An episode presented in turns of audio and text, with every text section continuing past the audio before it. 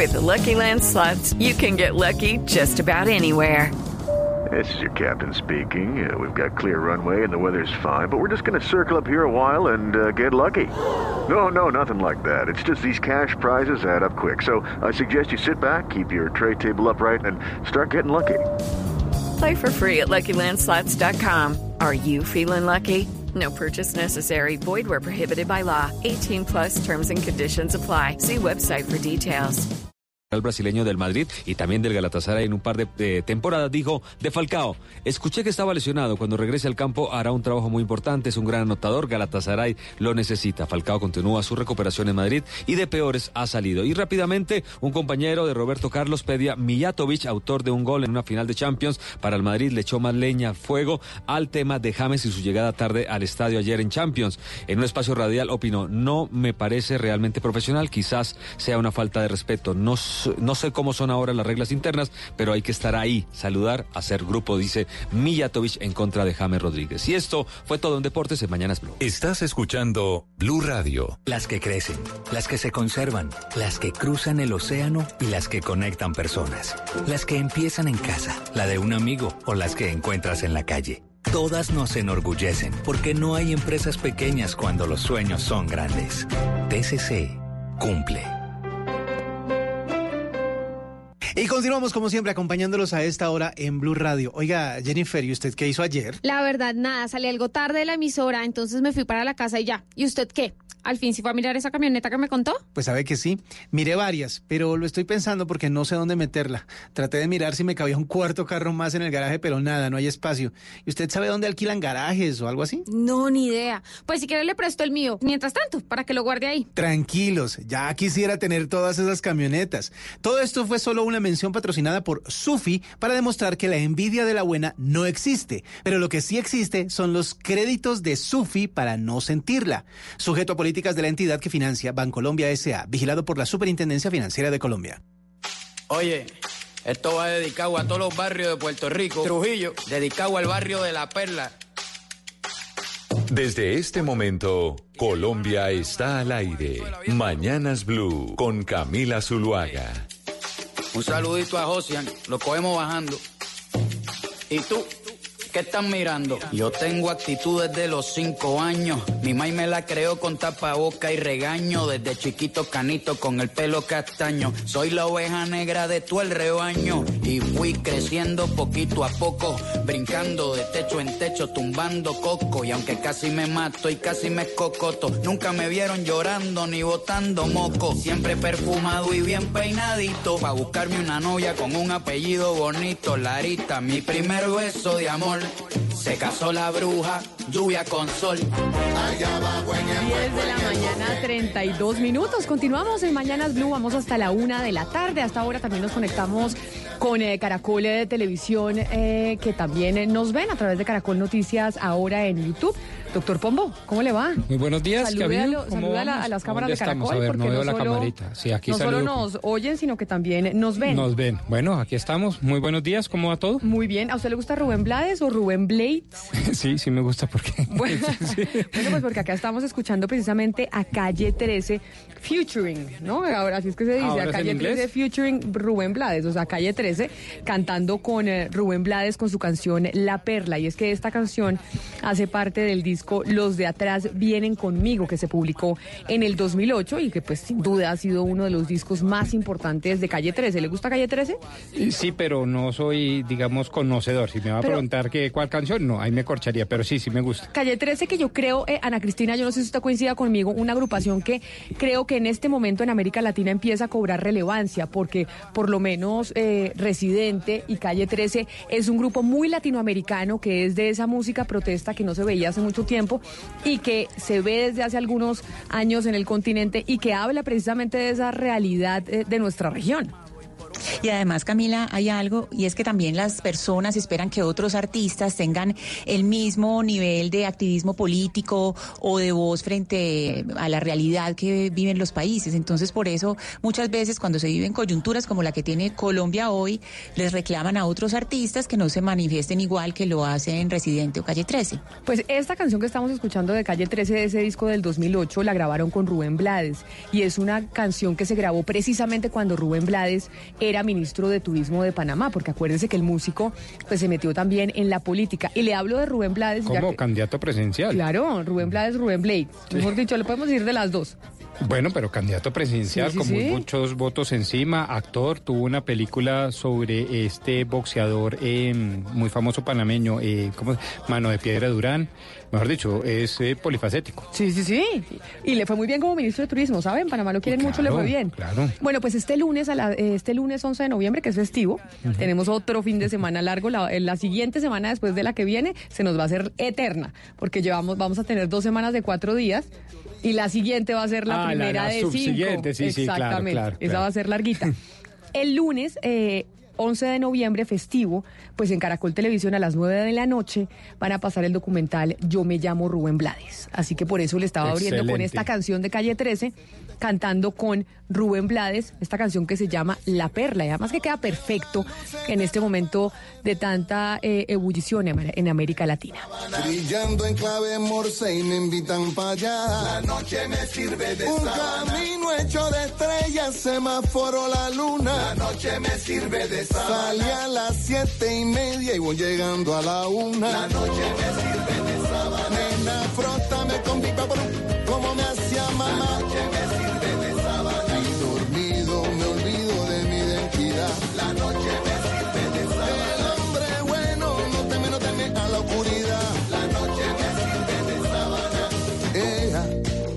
falta en Camila, le cuento que Rubén Blades está en Medellín. Mañana va a hablar por la tarde en el Teatro Pablo Tobón Uribe dentro del desarrollo de Circulart, que es un encuentro eh, de música, es un encuentro cultural muy importante que todos los años se lleva a cabo en Medellín. Entonces, pues mañana va a estar hablando en el Teatro Pablo Tobón Uribe. El evento abrieron era con inscripción previa. Le cuento que el aforo se llenó en como en media hora. Eso fue inmediato. O sea, todas las inscripciones se llenaron de inmediato. Y, y el 15, Ana Cristina, el 15 de noviembre en Bogotá, Rubén Blades con, eh, con eh, Yuri Buenaventura y con, y con Messier Periné, me dicen, va a estar en el Movistar Arena. Gran espectáculo, Camila, para los que están en Bogotá y por supuesto los que quieran ir a, a ver ese concierto del, del exministro panameño. No, bueno, mejor dicho, acá lo que resultamos es con una cantidad de fans de Rubén Blades en la mesa de trabajo. O sea, que a verse el documental el, el lunes para ir preparados al, eh, al concierto en Bogotá. ¿Y usted se va a venir a Bogotá, Hugo Mario, al, al concierto de Rubén Blades con Messier vale Periné en, eh, Sí, en el sí, Movistar Arena?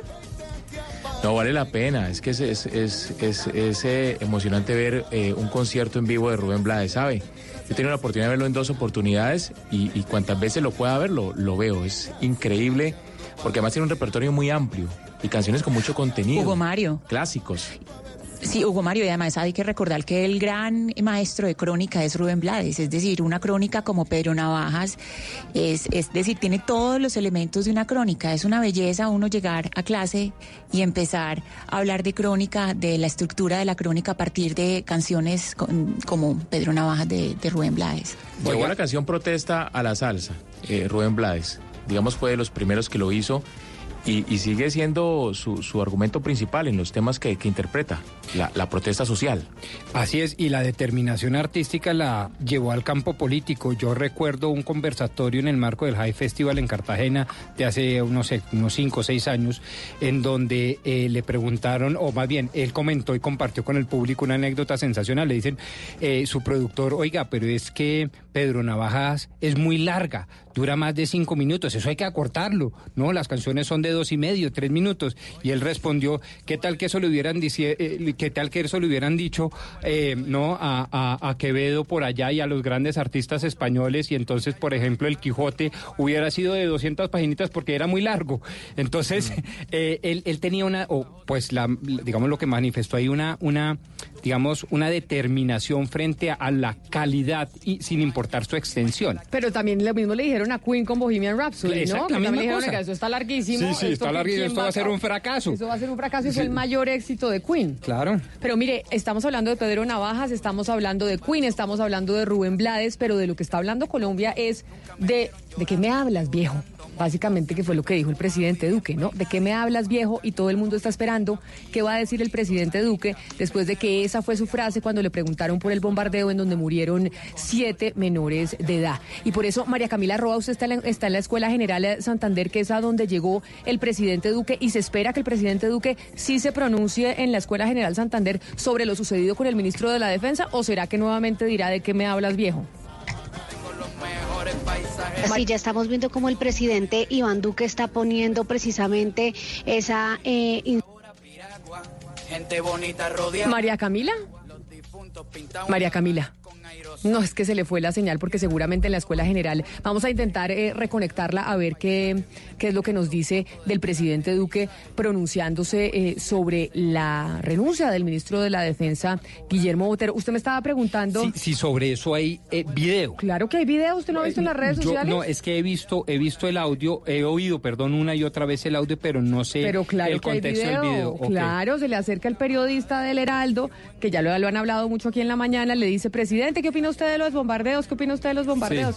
Y el presidente dice, ¿de qué me hablas, viejo? Pero en tono, eh, digamos, sarcástico o irónico, o por En tono ignorancia. de como si no o, se hubiera enterado. o, o simplemente porque realmente no había oído eh, la pregunta, Pues, entonces eh, le estaba preguntando de qué me hablas, viejo. Yo no sé, la, la explicación, Ana Cristina, que han dado desde la Casa de Nariño es que él no, no entendió la pregunta. Sí, yo- que no, yo- que no yo entiendo lo mismo. Y que por eso se reunieron con la gente del periódico El Heraldo, que estuvieron con Karen Abudinem, que estuvieron hablando con Marcos Schwabs para que les diera una entrevista al periódico El Heraldo. Una cantidad de explicaciones, pero el resto, Camila, pero eh, lo- el Camila, hecho es que es esto que- salió mal. No, no, Gocho, no, no. Camila, aquí hay que entender una cosa. La, la diferencia de cómo responde un presidente de la República es que un presidente de la República no hace 21 con un balón. Un presidente de la República no es para tocar guitarra, ni es para responderle yo no sé qué viejo o yo no sé qué hermano a una persona que le pregunta algo. Un cargo supone responsabilidad y supone dignidad. Por eso se llama una dignidad. Un presidente de la República no responde así. ¿Por qué? Porque es el primer mandatario de la nación. Pudo haber sido un, un periodista o pudo haber sido cualquier transeúnte. Ser presidente es una dignidad. No, no, pero a ver, perdón, Ana Cristina, ahí tengo que guardar otra vez prudente distancia. Y la guardo por una razón, porque claro, hay una dignidad y esto no era una alocución presidencial, ni un discurso en el Parlamento, ni mucho menos en el seno de las Naciones Unidas. Tengo entendida que lo abordaron en un espacio público y hay tres opciones. Una, que haya respondido de manera irónica o sarcástica, lo cual está muy mal.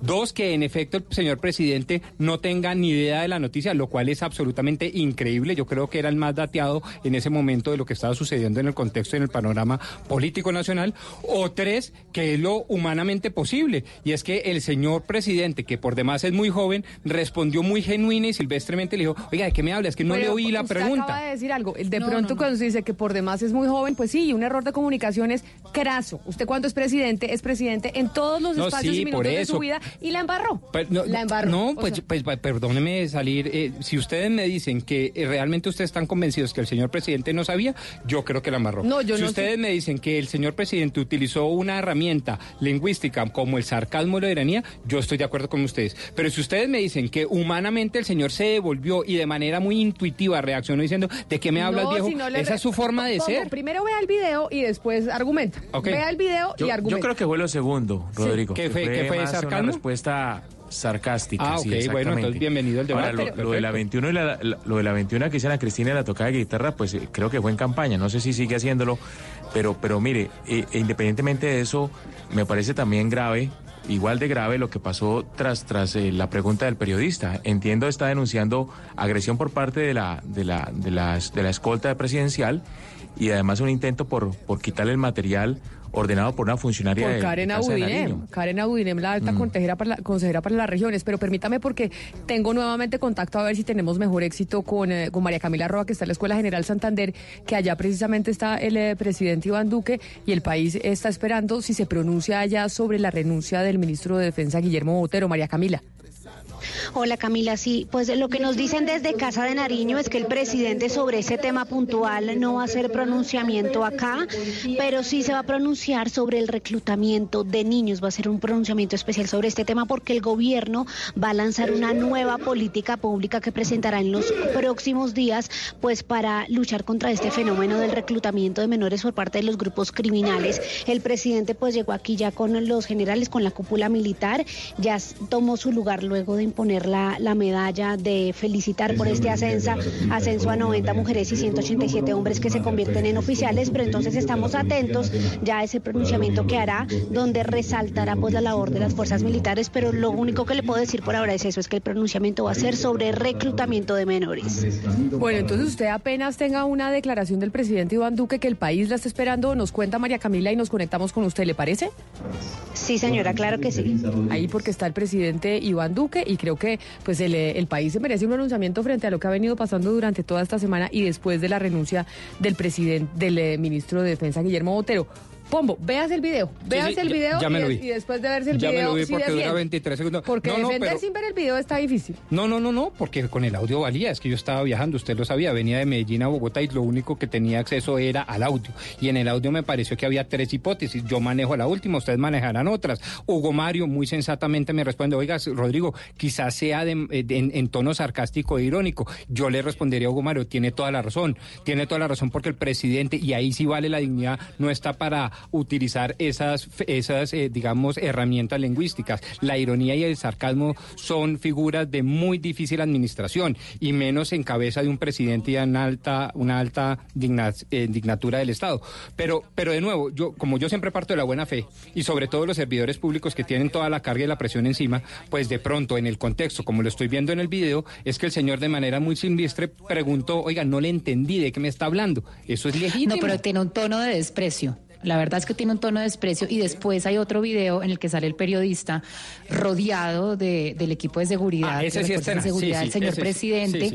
Y entonces está la, la alta, la alta consejera presidencial para las regiones, la señora Karen Cecilia Udinen, como tratando de decirle algo a él y lo están tratando mal y se supone que ella le está diciendo que, que, que por favor no suba el video. Entonces, estamos aquí, el equipo del presidente, diciéndole a un periodista pues que no, que no suba el video, que por favor no lo suba, después de que lo tratan así. Sí, y de además lo tratan mal, él dice que abusaron de él, o sea, es decir, que lo maltrataron. En, en eso no hay discusión, sí. Es muy grave.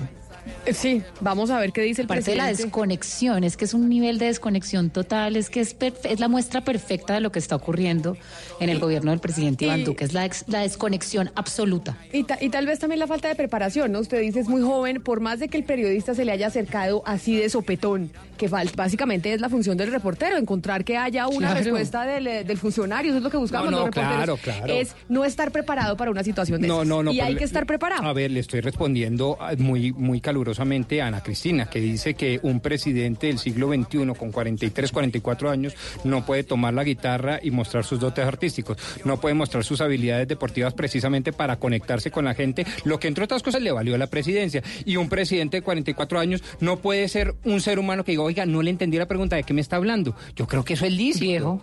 Sí, pero, pero si así habla él. Así No, habla él, ¿qué pero ahí es hacemos? donde- pero por es eso- que fue de sopetón, no fue en un discurso en el marco de una eh, eh, Por eso eh, le digo, soca- Pombo, eh, que yo cuestión creo- protocolaria. Pero, pero pues no tiene, ninguno tiene la respuesta. eh, no, es que yo sí los quiero ver en esa circunstancia con esa presión, de pronto se le sale No, a uno yo- la humanidad. No, pues porque Hay que yo mirar no ese estoy Pues es que si no, no, pero no, no, no, pero, pero Pombo, Pombo, Pombo, Pombo, si usted, si usted no sabe, no, es que no es, es que no es la humanidad, pero si usted no sabe, si usted no sabe controlar y manejar esa clase de circunstancias, usted no puede ser presidente de la República, ni usted, pero- ni pero- yo, ni Camila, ni Pero ninguno ¿cuál clase de preparado para Lo ser que yo veo en el video es que estaba en pero espacio público y lo abordan y dicen, pasó, oiga le señor, no le entendí. Pero en vez de decirle no le entendí cuál es la pregunta, dijo, ¿de qué me hablas viejo? Y el señor vuelve y le pregunta, mire, Pero estoy hablando... y lo que deja tirado. Y no, y no- Ah, Eso sí está mal. Ah, pero esa es la segunda, pero entonces Ah, atacamos la segunda. tirado, no la frase. Y no, y mal hecho que la seguridad lo haya maltratado. Yo no desconozco eso. ¿Sabe- sabe, Estamos Rodrigo? hablando A frente a, la afirmación de Ana Cristina. Y yo muy respetuosamente, mí- aparte de ella. Sí, no, eso está bien. Y a mí lo que me sorprende es todo esto en el lenguaje externo, eh, eh, el futbolista, el que contesta hermano, eh, todo esto, viejo que me estás diciendo, todas estas cosas de tanta juventud y por dentro, el pensamiento de Iván Duque por dentro es siglo XVII. No. Entonces uno dice, uy, aquí hago una comparación del hombre que se quiere mostrar por fuera y, su, act- y sus actuaciones, el tipo de pensamiento que muestran. Entonces ahí lo que, lo que se ve es que es simplemente una máscara que quiere mostrar, soy joven, estoy tratando de, de ponerme ante las audiencias como alguien cercano y eso no acerca, porque lo que están haciendo sus acciones es repeler, No, puesto que la, la- Cristina. la- la ideología de él es de otra época, Me es vuelvo- que, es que piensa, de, o sea, No, la pe- constitución del 86 Me- es la me- que se ajusta para el presidente de hoy. Me vuelvo a poner en contra. El señor no está pensando como el siglo XVII, está pensando como los estola- el escolásticos 19, perdón. del siglo XIII. No, el siglo XIII es un escolástico, es de la Universidad Sergio Arboleda, es un hombre que se forjó en las humanidades del, del cristianismo. ¿Y eso qué tiene de malo? Y es que un señor que diga, oiga viejo, que hubo viejo y juegue fútbol, no puede entonces recuperar las banderas de los Oiga. helenos o de los escolásticos. Ni más faltaba, pues. Hablando, hablando de universidades, estaba viendo un artículo en el periódico El Espectador y quedé aterrada. Usted sabe, a ver, si alguno le pega. Espero que ninguno haya visto el artículo. ¿Cuál es la universidad con más dinero en sus arcas? Sí, En Colombia, la universidad que más dinero tiene ¿Pública y en Colombia. privada? Pública y privada. Acá le tengo, creo que. eh, no, acá estamos. Que solo privada quizás sí, era Sí, el sí, sí. Privada. Sí, claro. ¿Cuál?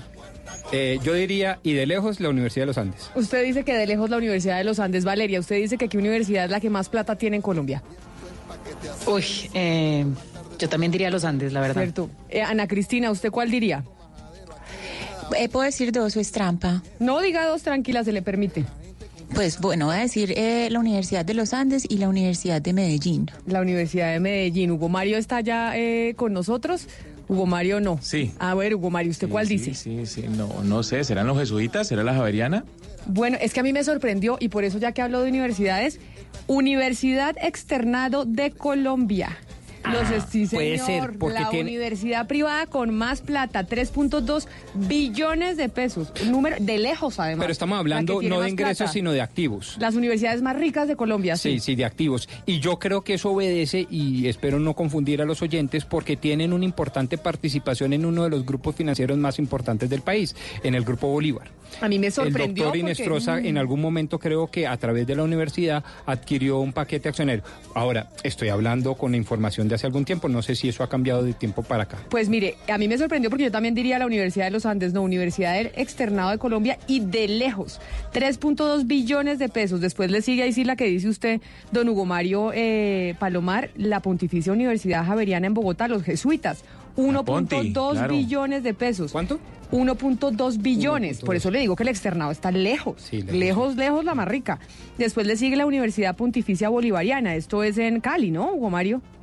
No, en O- Medellín. En Medellín. Ah, bueno, Universidad Medellín. Pontificia Bolivariana, La UPB. 1.17 billones de pesos. Son las tres más ricas de Colombia. Y de cuarta, la que todos pensábamos, la Universidad de los Andes, con 991.433 millones de pesos. Lejos del externado, a mí me sorprendió.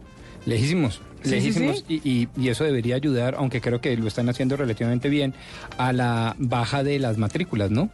El externado tiene unos precios bastante asequibles y competitivos. Sí, oiga, y que la educación cada vez, y es uno de los temas, ya me voy a ir para, para Washington, donde está Juan Camilo Merlano, porque estaba eh, leyendo también, Valeria, yo no sé si usted lo vio, un artículo en la revista The Economist de un rector de una universidad norteamericana que habla sobre los MBAs, que son estos Masters en Administración de Negocios, que son carísimos en Estados Unidos, carísimos, y básicamente todos aquellos que quieren entrar en el mundo de los negocios y en empresas y demás, terminan haciendo estos MBAs que lo que dice en su carta el, el profesor es que se están desprestigiando a nivel internacional por varias cosas. Uno, porque cada vez son más caros y los estudiantes sienten que ya no tiene tanto beneficio hacer un MBA que son carísimos, es decir, la inversión que usted tiene que hacer para tener un máster de esos es gigantesca, el beneficio que le trae no es tan grande y la gente hoy en día se está educando y puede tener acceso a esa información, por ejemplo,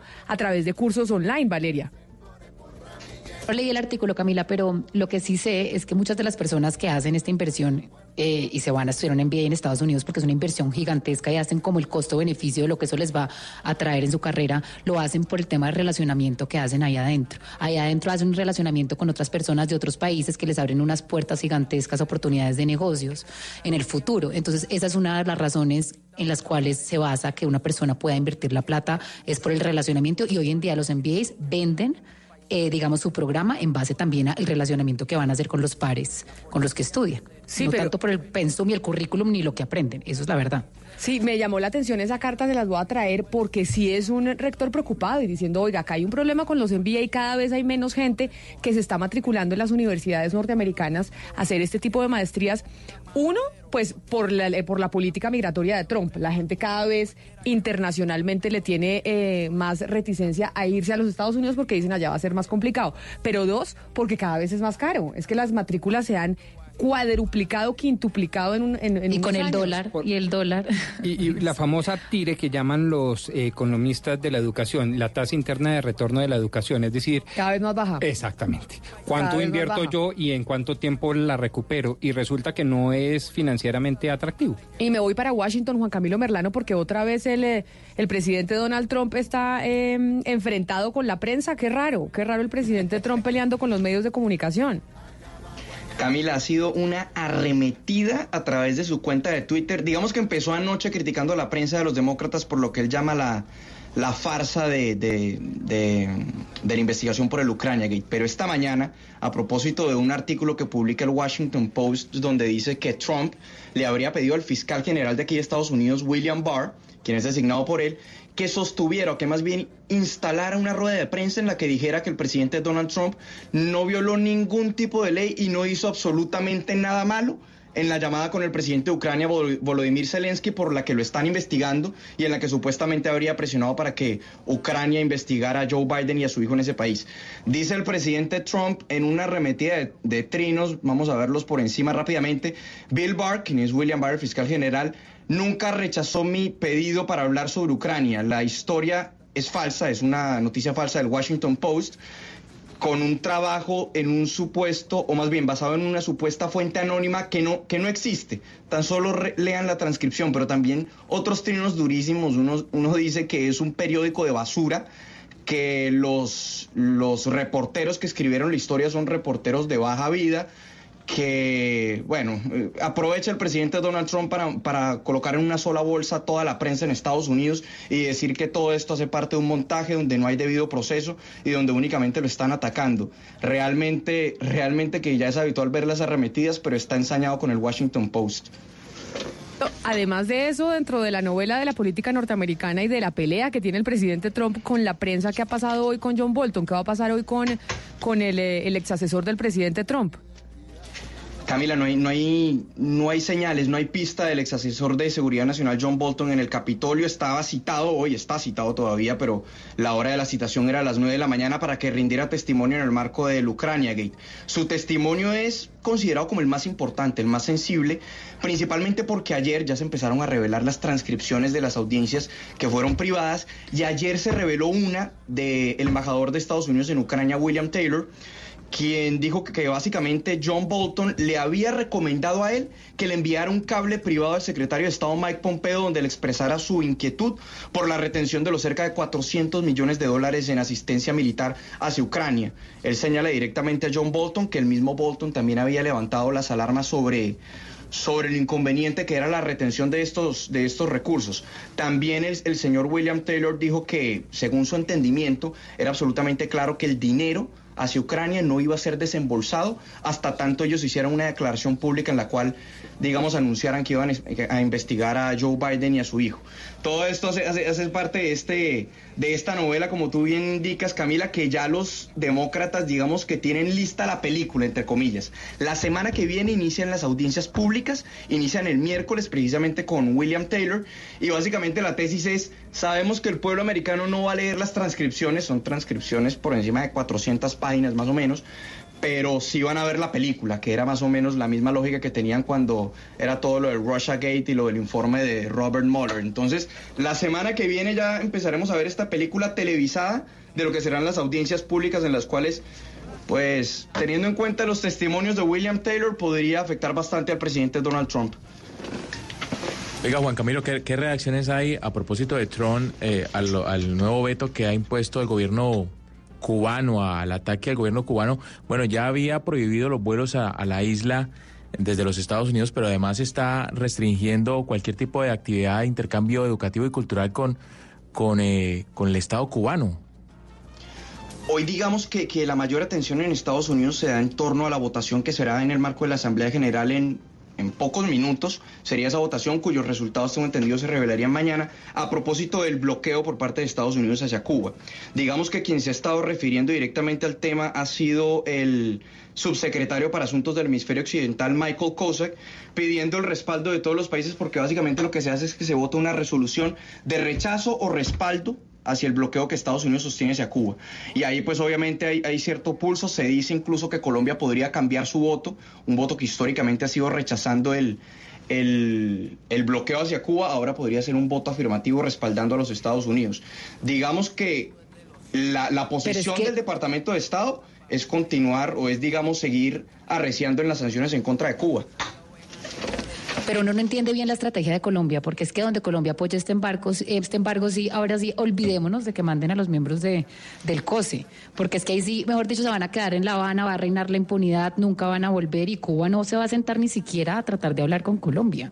Es que lo que sí, lo que se quiere es evitar la impunidad, entonces traten de hablar con Cuba, miren a ver cómo devuelven, cumplen el protocolo, los del COSE llegan a Colombia y ahí sí los podemos Esto... perseguir y por lo menos están huyendo de la guerra, no están sentados en La Habana. Es que yo, es que el discurso de la impunidad y de tenerlos sentados en, en La Habana, yo no entiendo. Yo, lo... yo, la verdad es que no entiendo la estrategia del gobierno. Pero uno pensaría que sería coherente con el discurso que ha venido manejando el canciller es, en los claro. últimos meses, ¿no? Claro.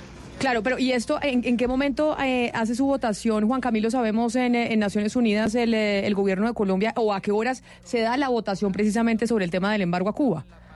Tengo entendido que en estos momentos ya estarían a punto de realizar la votación, pero los resultados no se conocerían inmediatamente. Los resultados no se conocen inmediatamente, sino horas después. Entonces habría que esperar para, para la notificación formal de qué pasa con esta resolución, que más allá de ser de carácter simbólico, pues sí tiene un peso político sobre, pues particularmente Colombia, que sí marcaría un viraje en materia de, de, de, política exterior hacia Cuba, o más bien de posiciones hacia Cuba. Un viraje histórico, primera vez en la historia de Colombia que, Colo sí. que el país tomaría esa decisión, pero yo no sé además qué tan inteligente sea, sobre todo con el, el viraje que está teniendo la región. O sea, Argentina, Bolivia, eh, Venezuela, lo que puede llegar a pasar en Chile, en donde volveríamos a un escenario en donde Colombia sería el distinto del barrio. Sí, pero yo dudo mucho, eh, y Juan Camilo de pronto me da algunas luces al respecto, pero yo dudo mucho que la votación sea en función y se dé función exclusivamente de presionar a Cuba para que nos manden a los terroristas del ELN. Yo no creo que sea no, eso. No, no, igual la votación de Colombia es una posición al final, al un poco final... más doctrinaria, horizontal, transversal, una minada en donde yo pero creo que si uno se toma en cuenta lo que dice el ministro, el señor canciller, si uno se, se, de verdad asume la libre autodeterminación de los pueblos, pues los Estados Unidos de Norteamérica tienen toda libertad para negociar con quien quieran y no negociar con quien quieran. Claro, pero la, argumentación que se ha entregado Colombia y el Ministerio y lo que ha dicho Carlos Gómez Trujillo es que es por el tema de que Cuba es no. sede de terroristas. Ese es el argumento que ah, han no, entregado. Eso sí, eso sí. Eh, que es la razón por la cual votarían, es lo que han dicho. Pero, pero no solo, eh, repito, en función de esto, también ha dicho muchas otras cosas, no, pero por eso le digo Juan Camilo. Pero me... principalmente lo que han dicho es eso. O sea, la razón por la cual esa sería la votación sería esa. O sea, ustedes están afirmando que si nosotros en este momento tuviéramos a los del ELN acá en Colombia, Colombia seguiría en la misma línea argumentativa, es decir, en la línea de no respaldar el embargo a Cuba. Exacto. Yo creo que no. Ese es mi punto. Bueno, pues de eso no, no, no, no, lo sabremos, pero lo que sí sabemos es las posiciones que ha esbozado públicamente pero no el solo en función a Carlos eso, Holmes Trujillo diciendo. y que frente a esta votación ha dicho y ha puesto de ejemplo eso específicamente. Eso particularmente, sí, sí, cambiando una tradición diplomática histórica que ha tenido Colombia frente al tema de Cuba en el continente. Bueno, yo le he oído otros discursos mucho más holísticos, completos, en donde no se circunscribe a eso. Y lo digo yo porque lo he presenciado. Claro, pero en el caso de esta votación ha, pre ha presenciado recientemente lo que se ha dicho por parte del gobierno de Colombia sobre es, este caso de Naciones Unidas puntual. El, el canciller desde que asumió eso y hablaba más personal con él ha dicho, oiga, nuestra posición frente a las dictaduras debe ser muy coherente. No podemos estar diciendo que Venezuela es una dictadura auspiciada por otra dictadura cubana y atacamos duro a Venezuela y dejamos impune a Cuba. Ese es el discurso coherente de este gobierno me parece muy respetable. Pues vamos a ver qué dicen en, eh, en Naciones Unidas, qué pasa precisamente con esa votación, porque todavía pues no se conoce específicamente cuál va a ser la posición de Colombia, pero ya empieza a preverse que o se abstiene o vota eh, a favor de los Estados Unidos, es decir, eh, a favor del bloqueo. Son las 11 de la mañana, tres minutos, voy a hacer una pausa, pero cuando regresemos les voy a hablar de otra renuncia muy importante que se dio ayer en Colombia y tal vez por la renuncia del ministro Guillermo Botero pues no caímos en cuenta. Y tiene que ver con eh, la política criminal en nuestro país.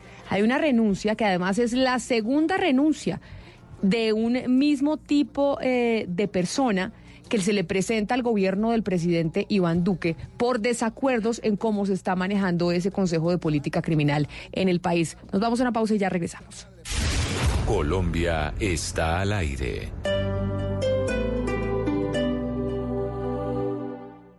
Llega a Blue Radio La Intérprete, el podcast para conocer a profundidad los principales acontecimientos de Colombia y el mundo. Busca y escucha La Intérprete en tu plataforma de música favorita, disponible en Deezer, Spotify y en bluradio.com.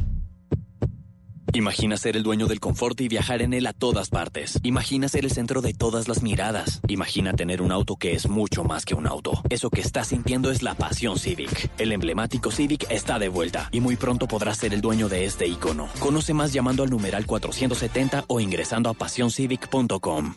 Si el tema es polémico. Carlos Negret es el defensor del pueblo. Nosotros hemos dicho de las alertas tempranas que no son para discutirlas, sino para acatarlas. Si es de actualidad. José Miguel Vivanco. Pasos positivos que afectaron a 4.000 civiles. La fiscalía no se ha atrevido a buscar responsabilidades en los altos mandos. Si hay que profundizar en el tema. Premio Compartir al Maestro. Cuando el proceso educativo tiene como fin lo que está en los libros, está muertecito. Si se ha hablado del tema durante el día. Martín von Hildebrand. Yo creo que si perdemos Amazonas, perdemos la lucha contra el cambio climático. Es momento de ponerlo sobre la mesa. Chucho Abad Colorado. Más que los actores armados, serían los líderes políticos los que tendrían que empezar a cambiar. Mesa Blue con Vanessa de la Torre. Ahora de lunes a viernes de 8 a 9 de la noche. Que no se acabe su día sin escuchar Mesa Blue. Todos los temas puestos sobre la mesa. Blue Radio crece. Blue Radio y bluradio.com.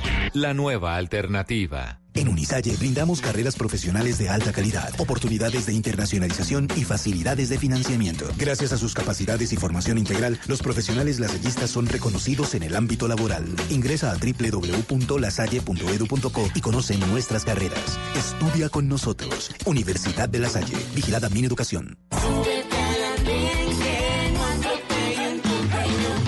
El Andén. Viernes a las 10 de la noche en Blue Radio y bluradio.com.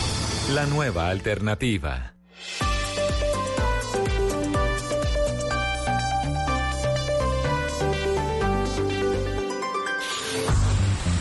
De la interpretación de los hechos en diferentes tonos.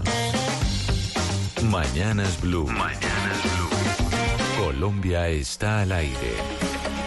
11 de la mañana, 6 minutos y seguimos al aire. Les había dicho que ayer no solo se produjo la renuncia del ministro de la Defensa, Guillermo Botero, ayer se produjo otra renuncia de un miembro de la Comisión de Política Criminal. A ver, Pombo, ¿por qué no le explicamos a los oyentes qué es la Comisión de Política Criminal?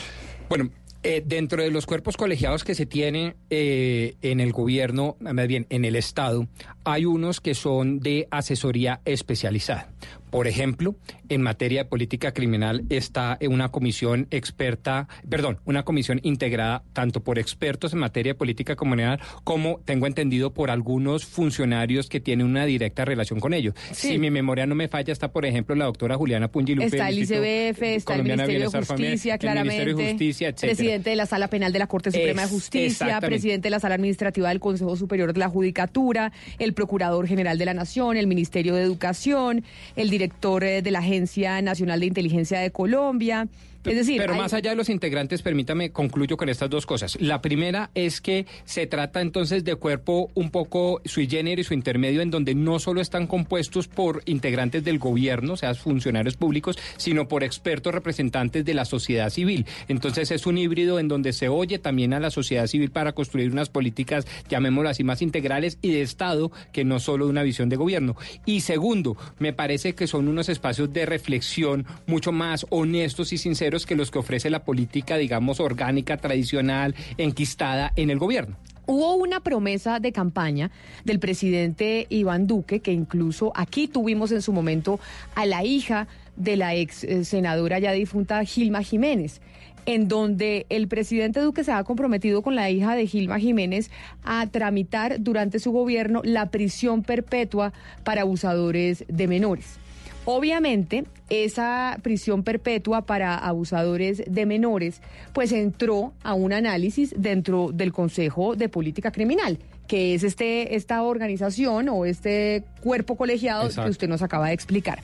Cuando se habló del proyecto de prisión eh, perpetua, esa comisión, yo no sé si usted se acuerda, se opuso se opuso y dijo esto en política criminal no es la salida. Incluso la doctora Juliana Pungilupi del ICBF dijo, oiga, yo estoy, soy la directora del ICBF, pero esa no es la salida ni la solución al tema de la violación a menores de edad. En ese momento el, eh, hubo una renuncia motivada precisamente por el profesor Ricardo Posada de la Universidad de los Andes, penalista, que hacía parte de esa eh, comisión de política, de ese Consejo de Política Criminal, pues porque la el Consejo de Política Criminal no estuvo de acuerdo con el proyecto de la prisión perpetua para violadores, igual el, el, eh, gobierno pues lo presentó, o sea, más o menos el Consejo de Política Criminal de adorno, porque pues hizo una, una recomendación, pero no la tuvieron en cuenta. Claro, ahora también hay que decir que estas eh, recomendaciones son eso, recomendaciones, es decir, estos consejos simplemente dan un punto de vista y el gobierno lo acepta o no, no son obligatorios. ¿no? Pues ayer se conoció la carta de otro profesor, una eminencia de profesor,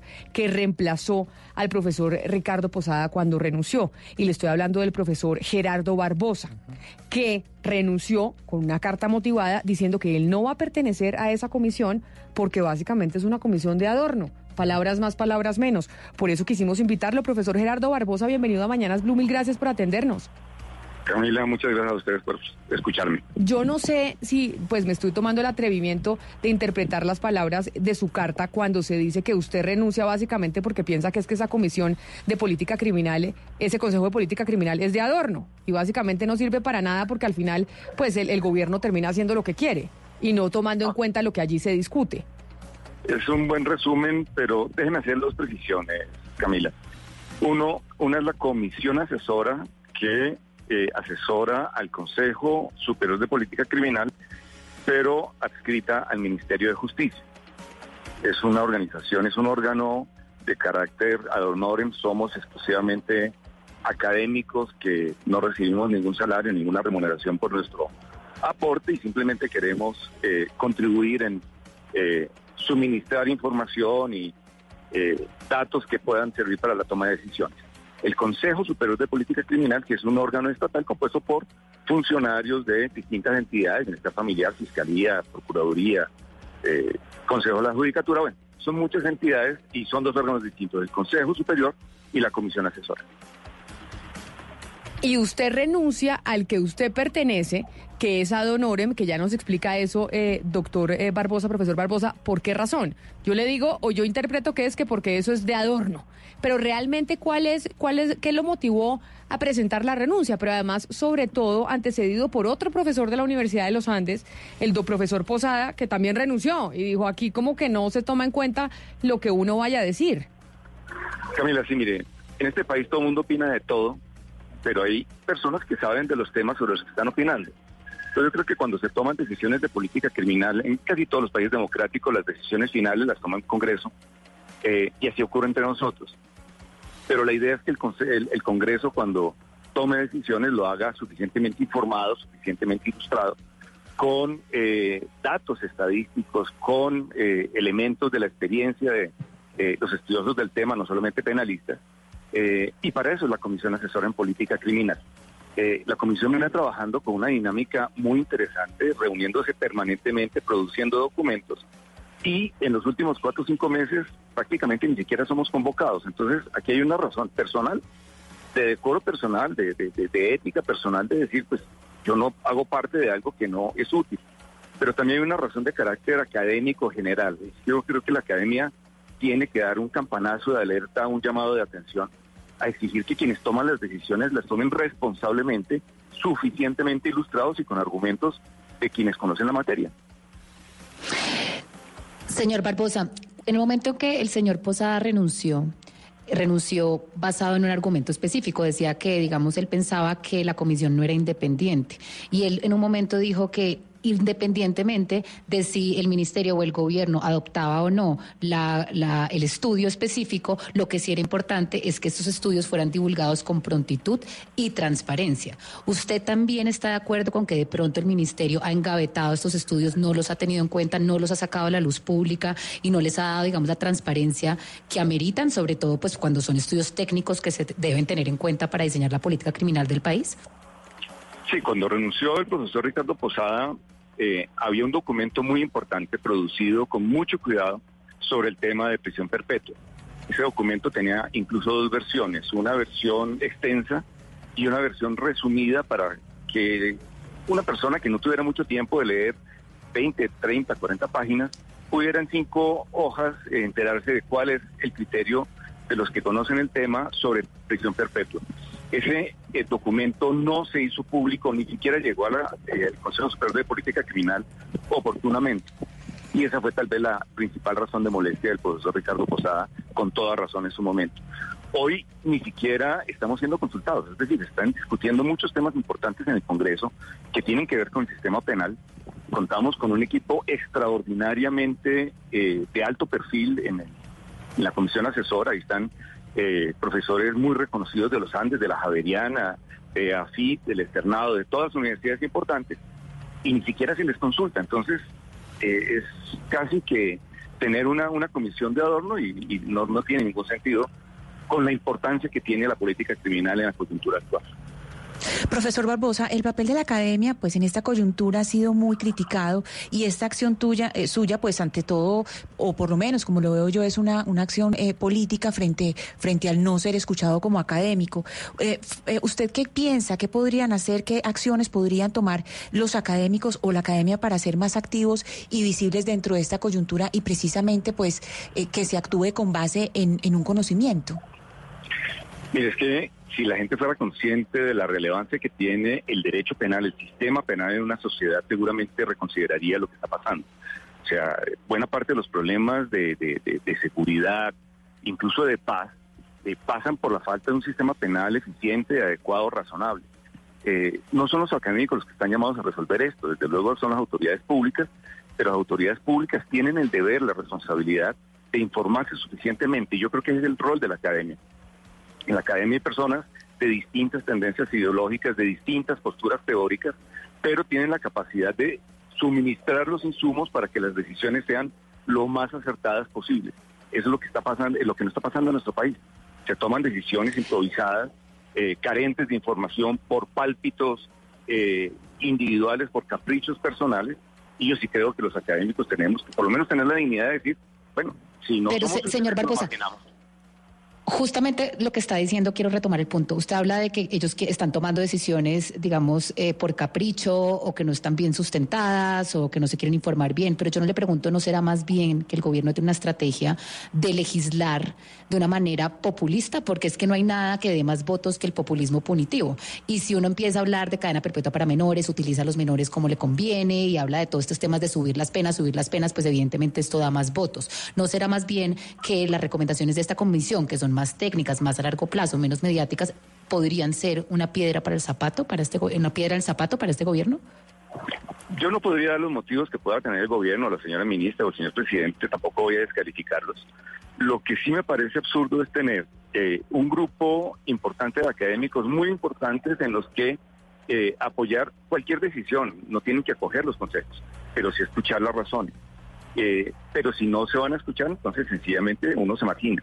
Y creo que la mayor parte de los integrantes de la comisión están en la misma posición, porque realmente la, la, la, la, la presencia en ella es casi que la de un burócrata eh, sentado esperando que pase el tiempo sin hacer absolutamente Sí, nada. un jarrón viejo chino, que nadie sabe dónde poner, muy bonito y todo, pero nadie sabe dónde poner. Es como ustedes se sienten, profesor Barbosa, pero mire, usted habla de la ministra de Justicia y ese fue el primer cambio que hizo el presidente Duque en su gabinete. Teníamos a, a Gloria María Borrero y ahora tenemos a la, a la doctora Margarita Cabello. ¿Esto ha sido así y, se han sentido ustedes en esta comisión asesora de la misma manera con las dos ministras o esto se ha exacerbado con la ministra Cabello que llegó nueva? Mm, mire, realmente el, Ministerio de Justicia es un chicharrón bien complicado y, yo no voy a descalificar a ninguna persona que haya eh, asumido este rol. Mm, la doctora Borrero tuvo la, la- la buena intención de convocar esta comisión, la mayor parte fuimos convocados por ella y tuvimos una dinámica de trabajo con ella excelente. Esa dinámica se terminó con la entrada de la doctora Cabello. Es una extraordinaria jurista, una profesional que no tengo por qué cuestionar, pero sí creo que el ministerio, y no solamente el ministerio, mire, esto es un tema de Estado. Eh, la política criminal no puede cambiar con cada gobierno. La política criminal es un tema de Estado, es un problema de Estado. Y si no se le presta atención suficiente, si no se maneja responsablemente, pues el caos en el que estamos viviendo en, en temas de seguridad y en temas de, de- tranquilidad pública, pues pasa por ahí. Yo creo que es un, es un tema al que hay que prestarle mucha atención, al que no se le puede eh, relegar a un segundo plano. Y si se relega, pues yo creo que los académicos lo que tenemos que hacer es dar el llamado de atención y eh, exigir que se tenga un poco más de en esta materia. Profesor Barbosa, yo sé que usted no va a juzgar a, ni- a nadie que esté en la cartera de justicia, pero con la respuesta que me acaba de dar, si la, re- la renuncia del, del profesor Posada, yo no sé si se dio bajo el- la administración del Ministerio de Justicia de la doctora Cabello y la suya se da también bajo el Ministerio de la doctora Cabello y dice, todos en la comisión nos sentimos así, es básicamente que la nueva ministra de Justicia pues no quiso llegar a, llegó y no quiso escuchar a la academia ni a quienes están en ese Consejo de Política Criminal y hacen unas recomendaciones, entre otras, por ejemplo, sobre el tema de la prisión perpetua. O sea, casi tenemos un cambio de maneras de una ministra a otra. Sí, totalmente, totalmente. La, la dinámica de la, de la comisión cambió radicalmente con la salida de la doctora Borrero y prácticamente se anuló a partir del nuevo ministerio. No, más que entendible y más que reflexiva la argumentación de su renuncia, profesor Barbosa.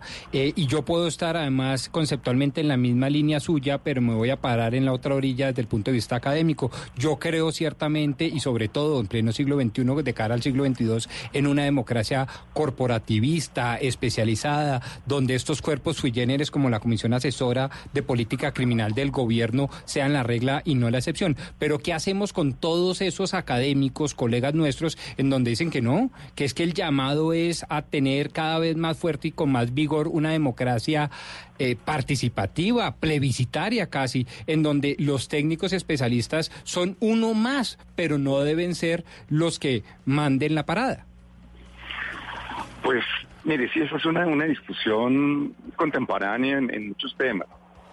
Si hay un partido de la selección Colombia, todo el mundo juega a ser el director técnico.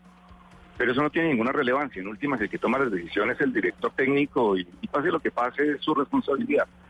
Cuando se van a tomar decisiones en materia económica, pues todo el mundo opina, pero los que deciden suelen ser personas que saben de economía.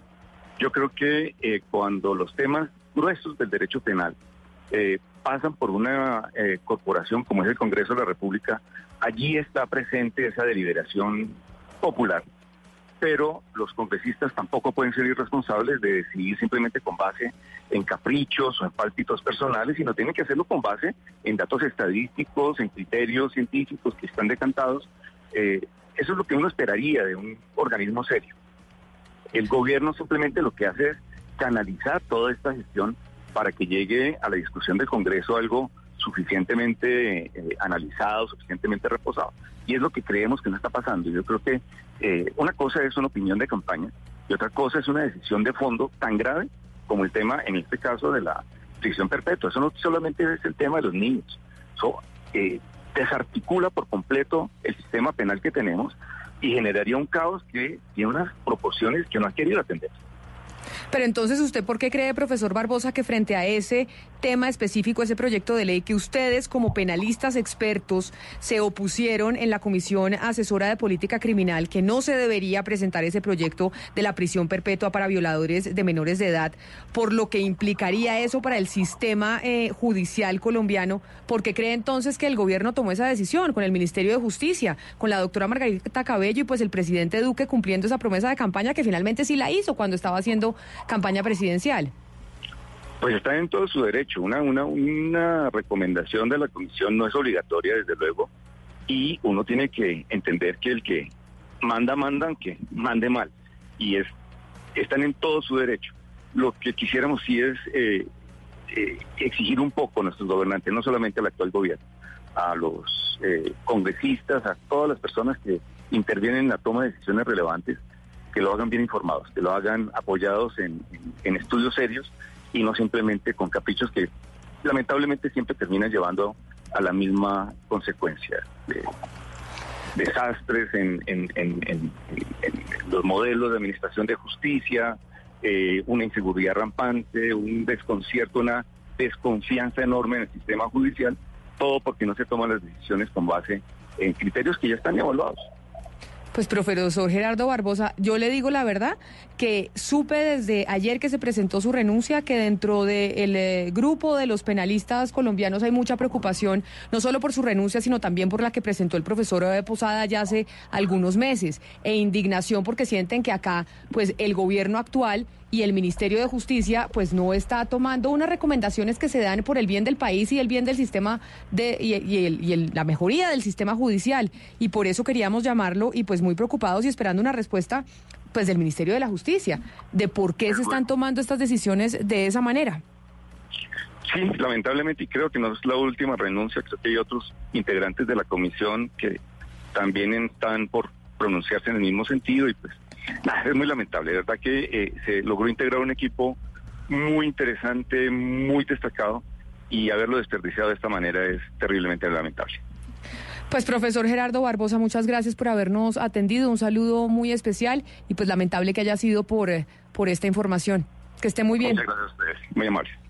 Está muy molesto el profesor Barbosa y se nota, y se nota que está molesto y que acaba ya haber otras renuncias. Sí debería haber un pronunciamiento del Ministerio de Justicia, que poco se le ha escuchado a la ministra Margarita Cabello. ¿Usted no se ha dado cuenta? A la doctora Borrero, mejor dicho, le dieron hasta con el balde, que mejor dicho que no hacía nada, le dieron muy duro y la cambiaron. Tanto así que fue el primer cambio del gobierno del presidente Duque. Llega la nueva ministra, la doctora Margarita Cabello, y empieza a ver esta especie de renuncias y lo que dice el doctor Barbosa, que es muy delicado, muy grave, y la ministra, pues yo no la he escuchado, ¿usted la ha escuchado? Eh, no, y, a mí me gusta muchas veces que los ministros no sean de micrófono, ¿no? Sobre todo los especializados como la ministra de Justicia. Eh, ahora, tengo no, pero entendido... No, pero no de micrófonos, pero que la gente sepa qué está haciendo el ministerio, es que también gobernar es para los ciudadanos. No, no, de acuerdo, de acuerdo, pero digamos, tengo entendido que eh, se la, digamos, la apostó por una reforma paulatina y no estructural e integral a la Administración de Justicia. Creo que eso va por buen camino. Tengo entendido que las relaciones con el... si no se tiene en cuenta... Pero perdón, termino y ya, ya. Segundo, tengo entendido que la doctora Cabello es, tiene, como no lo tenía la ministra anterior, una muy buena relación incluso con las bancadas de la oposición en el Congreso. Y tengo entendido además que, salvo estos lunares, que sin duda son lunares, y yo no vengo aquí a defenderla ni me faltaba, em, eh, pues yo creo que el entendimiento desde el punto de vista de la profundidad académica de las políticas públicas que está tratando de emprender, más allá de las políticas criminales de pena de muerte o no, cadena perpetua o no, sino de la administración de justicia en general, creo que van por buen camino. Eso es el entendimiento que yo veo. Lo que preocupa bastante es que se está rediseñando todo el sistema, como usted habla, de justicia y se está por lo menos haciendo la reforma al sistema penitenciario, como hemos hablado acá muchas veces, y eso lo está liderando la señora Cabello. Pero lo que preocupa es que van a hacer una reforma integral del sistema de administración de justicia y de las cárceles y de todo lo que está alrededor de la política criminal del país, que para que los oyentes entiendan, el diseño de la política criminal es lo que al final va a hacer a Colombia un país más o menos seguro, que es la mayor preocupación de los colombianos. Entonces, cuando ya está rediseñando todo esto, un segundo, cuando ya está rediseñando todo esto y no está teniendo en cuenta unos criterios científicos, estudiados, que van a garantizar que esto sea efectivo a largo plazo, lo que está haciendo es un daño al país. Es un daño al país porque es que ya hemos vivido 50 años de guerra o de conflicto o lo que sea y hemos visto que haciendo lo mismo, subiendo penas y respondiendo al populismo punitivo, nada se soluciona. Y acá están tratando de hacerle ver eso y el gobierno no quiere ver. Sí, lo que pasa, Valeria, es que también están en un momento, precisamente lo que estábamos hablando hace unos minutos sobre lo duro que le están tirando a los académicos, a la academia, diciendo que la academia es indiferente, que la academia no está participando. Entonces, arman una comisión asesora con académicos que, como nos dijo el profesor eh, Barbosa, trabajan ad honorem, es decir, trabajan sin un pago porque quieren ayudar al país. Y van, trabajan, llevan insumos de conocimiento y no los oyen. Antes me pareció mucha paciencia la del señor. Se, se notaba molesto, pero muy paciente Pero para lo que además, está viviendo. le digo a Ana Cristina, lo que nos dicen los penalistas, eh, usted sabe, los penalistas pues son un, un grupo reducido en el país, o sea, est- están los constitucionalistas, los penalistas, etcétera, etcétera. La academia está furiosa e indignada. Este señor que acabamos de escuchar es una eminencia dentro del derecho penal, Claro, una autoridad. en la academia. Y acá los, eh, los académicos, los abogados dicen, no puede ser que entonces nos lleven, trabajamos ad honorem y resulta que somos unos jarrones chinos y lo que nos quieren es de firmones para que básicamente pues avalemos lo que quiera hacer el gobierno, como por ejemplo con el tema de la prisión perpetua. Están indignados. Los académicos, Sí, le es- digo, están muy bravos. No, y además eso muestra una, una soberbia, el tener gente informada, el tener gente que está preparada precisamente para poder, po- para poder tener políticas públicas que sean basadas en conocimiento, en conocimiento que eh, tiene todo el acervo en la academia, los estudios que se han hecho, en investigación científica con base en datos, y esta gente darse el lujo de tenerlos trabajando ad honorem y no escucharlos. Es que es, que es absolutamente increíble lo que está pasando. Yo no puedo estar más de acuerdo con ustedes, pero también tengo que reconocerlo y creo que es de todos aquí en esta mesa reconocerlo, que estamos jugándonos por una democracia y una concepción de una democracia elitista, es decir, corporativista, especializada, donde la academia tiene un rol protagónico, incluso sobre las grandes masas, y una democracia representativa y participativa. Si tuviéramos en estos micrófonos a la hija de la doctora Gilma Jiménez, nos estarían diciendo todo muy bonito lo que ustedes dicen, pero lo importante es oír al pueblo, que es el poder soberano, que es lo que la gente Pero por quiere. eso, no sé pero qué. por eso dice Bueno, también el profesor Barbosa, oiga, hay ciertos temas Bueno, en donde sí deberían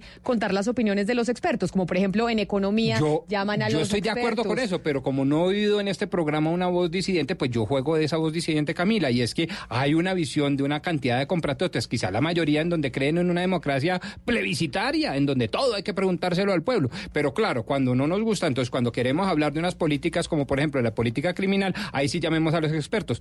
Ese es el llamado de fondo. Bueno, pues nos vamos a hacer una pausa, 11 de la mañana, 29 minutos, y ya regresamos. A ver si le ponemos un poco de música y empezamos a pensar también en el medio ambiente. ¿Le parece, doctor Pombo? Sensacional. Si pensamos en el medio ambiente. ¿Elitista desde las élites o desde las masas?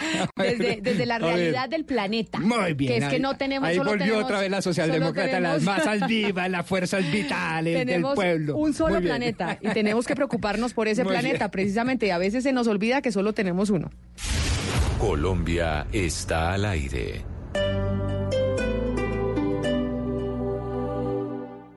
¿Buscas información? Publimetro está cargado de noticias relevantes y contenido diverso que te mantendrá actualizado. Publimetro, la manera más fácil y entretenida de informarse. Si el tema es polémico, Carlos Negret es el defensor del pueblo. Nosotros sí hemos dicho de las alertas tempranas que no son para discutirlas, sino para acatarlas. si es de actualidad, José Miguel Vivanco. Pasos positivos que afectaron a 4.000 civiles. La fiscalía no se ha atrevido a buscar responsabilidades en los altos mandos. si hay que profundizar en el tema, Premio Compartir al Maestro. Cuando el proceso educativo tiene como fin lo que está en los libros, está muertecito. si se ha hablado del tema durante el día, Martín von Hildebrand. Yo creo que si perdemos el Amazonas, perdemos la lucha contra el cambio climático. es momento de ponerlo sobre la mesa. Chucho Abad Colorado. Más que los actores armados, serían los líderes políticos los que tendrían que empezar a cambiar. Mesa Blue con Vanessa de la Torre. Ahora de lunes a viernes de 8 a 9 de la noche. Que no se acabe su día sin escuchar Mesa Blue. Todos los temas puestos sobre la mesa. Blue Radio crece. Blue Radio y bluradio.com. La nueva alternativa. ¿Ya conociste nuestra nueva tienda Casa Ideas en Atlantis? ¿Qué estás esperando? Puedes encontrar miles de ideas para renovar tu hogar con diseños únicos para tu dormitorio, mesa, cocina y mucho más a precios al alcance de todos. Conócela en local 108B de Atlantis. Sorpréndete y disfruta. Casa Ideas, productos para el hogar.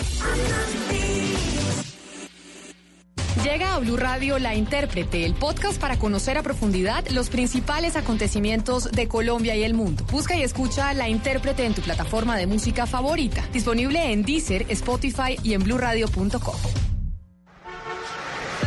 ¿Sabes qué ambiente necesitas? Hay un lugar para disfrutar, para aprender, para desconectarte, para enamorarte. El lugar que da origen a los árboles de tu ciudad. Jardín Botánico, un ambiente para ser feliz. Alcaldía de Bogotá.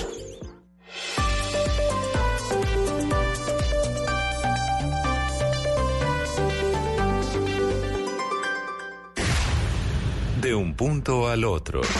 De un punto al otro. Voces que recorren el país. Colombia está al aire.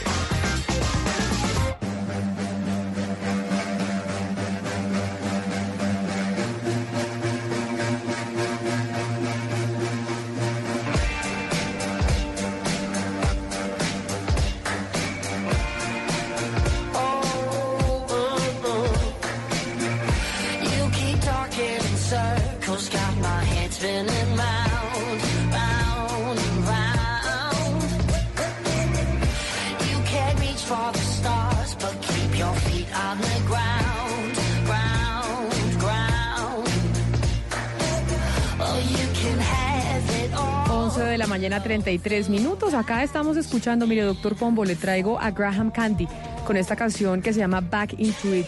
Graham Candy es un actor eh, de Nueva Zelanda. ¿Usted ha ido a Nueva Zelanda? No. Yo tampoco, pero cada vez que veo El Señor de los Anillos veo sus paisajes y digo, qué delicia ir a Nueva Zelanda. No, y cada vez que hablamos de medio ambiente hay que mirar a Nueva Zelanda porque tengo entendido que es el gran referente mundial sobre el cuidado del medio ambiente. Exacto, exacto. Y este, este cantante hoy actualmente vive en Alemania, en Berlín, y según MTV Alemania, pues es una de las grandes representaciones del pop de la actualidad de ese país, Alemania. Ha publicado solo un disco, tiene solo un disco, y este fue su primer eh, sencillo promocional, para que lo escuche.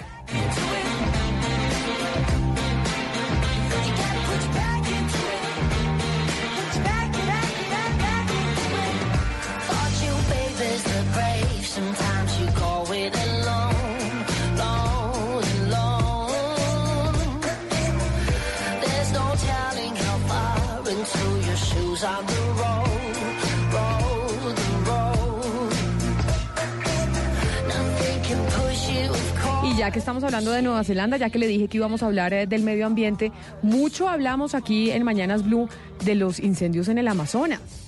Y resulta que es que, ¿qué pasó con los incendios en el Amazonas? ¿Usted sabe? ¿Será que eso fue flor de un día que estuvimos pendientes de los incendios en la Amazonía y no más? Hemos bajado irresponsablemente la guardia, creo Pues que sí. me da culpa sí. Y por eso, y por eso preguntándonos qué pasó, qué pasó con los incendios del Amazonas, quisimos llamar a Miguel Ángel Soto, que es el responsable de la campaña de bosques e incendios eh, de Greenpeace. Señor Soto, bienvenido a Mañanas Blue. Hola, buenos días. Mire, y, y precisamente esa pregunta es la que, la, la que le queremos hacer a usted, porque estuvimos en los medios de comunicación indignados, redes sociales, la ciudadanía, más o menos Pray for Amazonas fue el hashtag durante mucho tiempo. ¿Y qué pasó con la Amazonía? ¿Qué pasó con esos incendios? Bueno, los incendios siguen ocurriendo. Eh, si uno visita la página web de- del Instituto de Pesquisas Espaciales, de, eh, el Instituto Brasileño que investiga y monitorea la deforestación, ahora mismo hay incendios en, en el estado de Amazonas, hay incendios en, en Bolivia, en el, en el oeste de Ecuador, en el noreste de Brasil, algunos en, en la frontera entre Venezuela y Colombia.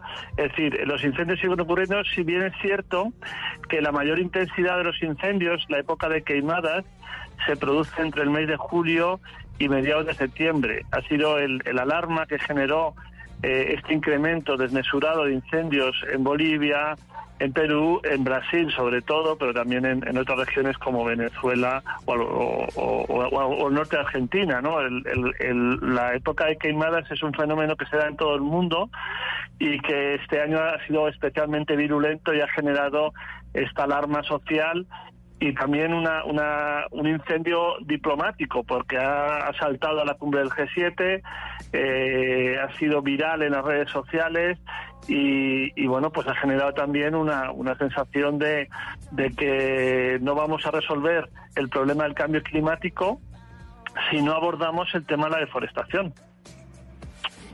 Señor Soto, la, la, la versión de acuerdo a la cual desde Brasil se estaban provocando los incendios forestales en la Amazonía para darle paso a la ganadería, eh, ¿sigue estando vigente? Es decir, ¿han avanzado en ese tema, en las investigaciones?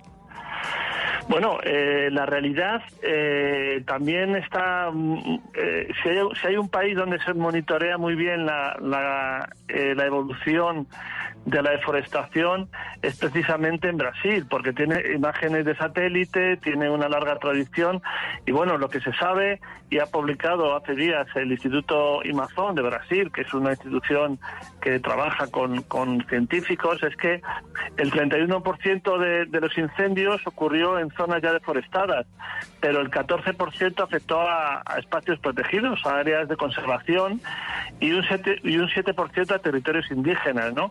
Se ha producido básicamente en, en los estados de Pará y Rondônia y Amazonas, que es donde está creciendo la frontera agrícola, donde se está expandiendo la ganadería y en algunos casos los cultivos de soja. Pero vamos, que en, Bolivia es, eh, es, eh, también la soja, eh, en Colombia el, aceite de palma y la coca, en Perú también es eh, sectores, eh, y, y como junto con Argentina, el sector ganadero. Es una realidad que, que es, que es muy bien conocida porque cada vez que hay incendios, al año siguiente pues entra la, entran las, las cabezas de ganado y, y avanza la frontera agrícola eh, por el uso del fuego. Esto es algo Señor Soto. documentado, sí. Usted ha hablado mucho del lado oscuro de las corporaciones y de los intereses del mercado, pues que son el primer enemigo de la deforestación y del cambio climático. Pero yo le pregunto, porque hay muchísimo valor, innovación y adaptabilidad en los mercados libres y en las corporaciones. Y uno pensaría que de pronto esta innovación es justamente lo que se necesita para poder solucionar el tema del cambio climático. No, y además entendiendo que la deforestación y el crecimiento económico pues es directa la relación entre estos dos. ¿No será más bien que la estrategia está dentro del mercado, dentro de las corporaciones, trabajar con ellas para que produzcan innovación y no por fuera del sistema capitalista?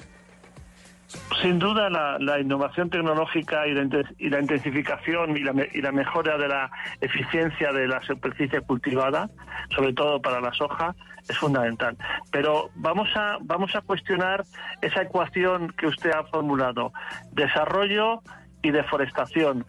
En los años en los que eh, Brasil eh, redujo la pobreza, creó puestos de trabajo, mantuvo la exportación de productos Hubo agrícolas, deforestación. la deforestación bajó. O sea, el- se desacopló la idea de que para el desarrollo hace falta deforestar. Cuando el presidente Evo Morales eh, autorizó vía decreto 5 millones de hectáreas de, de, de- de hectáreas que había que, que quemar o deforestar, estaba utilizando el mismo modelo extractivista que, que ha fracasado. Estamos, estamos eh, hablando de que cada vez más los acuerdos comerciales, las grandes corporaciones están pidiendo que el mercado, que las cadenas de suministro se, se, se limpien de problemas de deforestación, de sangre indígena. Claro, de- pero ahí tocaría de trabajar dentro del mercado, no por fuera de él. Es que lo que uno está escuchando hoy en día con las personas que están abanderando la lucha contra el cambio climático es que el mercado y el capitalismo y las empresas son las enemigas y lo que hay que hacer es trabajar dentro de ellas con el sistema para justamente hacer Bueno, que ellas tengan un desarrollo sostenible y no un desarrollo económico a cuesta del medio ambiente. Porque es que uno se confunde, yo se lo digo porque yo leo y escucho a Greta y escucho y, y entonces yo me confundo porque yo digo, ¿será que es que la- todas las empresas y el capitalismo y el sistema económico como está es el enemigo? ¿O será que es que hay que trabajar dentro de él? Es que yo, es que Bueno, se, yo, se lo prometo, estoy es un problema sistémico. Es, es muy difícil separar eh, la política del, del modelo el modelo eh, económico. Estamos la arquitectura eh, jurídica y la y la arquitectura económica avanzan también a, a- a golpe de, de acuerdos comerciales, de, de- de políticas eh, neoliberales. Entonces ha- sido el gobierno de Bolsonaro y el de Evo Morales, que son antagónicos en lo ideológico, los que han encendido la selva. No estamos hablando de ideologías, estamos hablando de modelos de desarrollo. Da igual que, que Evo Morales, el presidente de Bolivia, el presidente de Venezuela, el presidente de, de, mm, Colombia o, o el presidente de Brasil eh, piensen diferente, al final el modelo económico es extractivista en cuanto a recursos minerales, en cuanto a recursos eh, de agua, en cuanto a recursos naturales y estamos viendo cómo eso está eh, calentando el planeta y generando un, un efecto retroactivo sobre eh, la misma disponibilidad de recursos. Por ejemplo, el agua.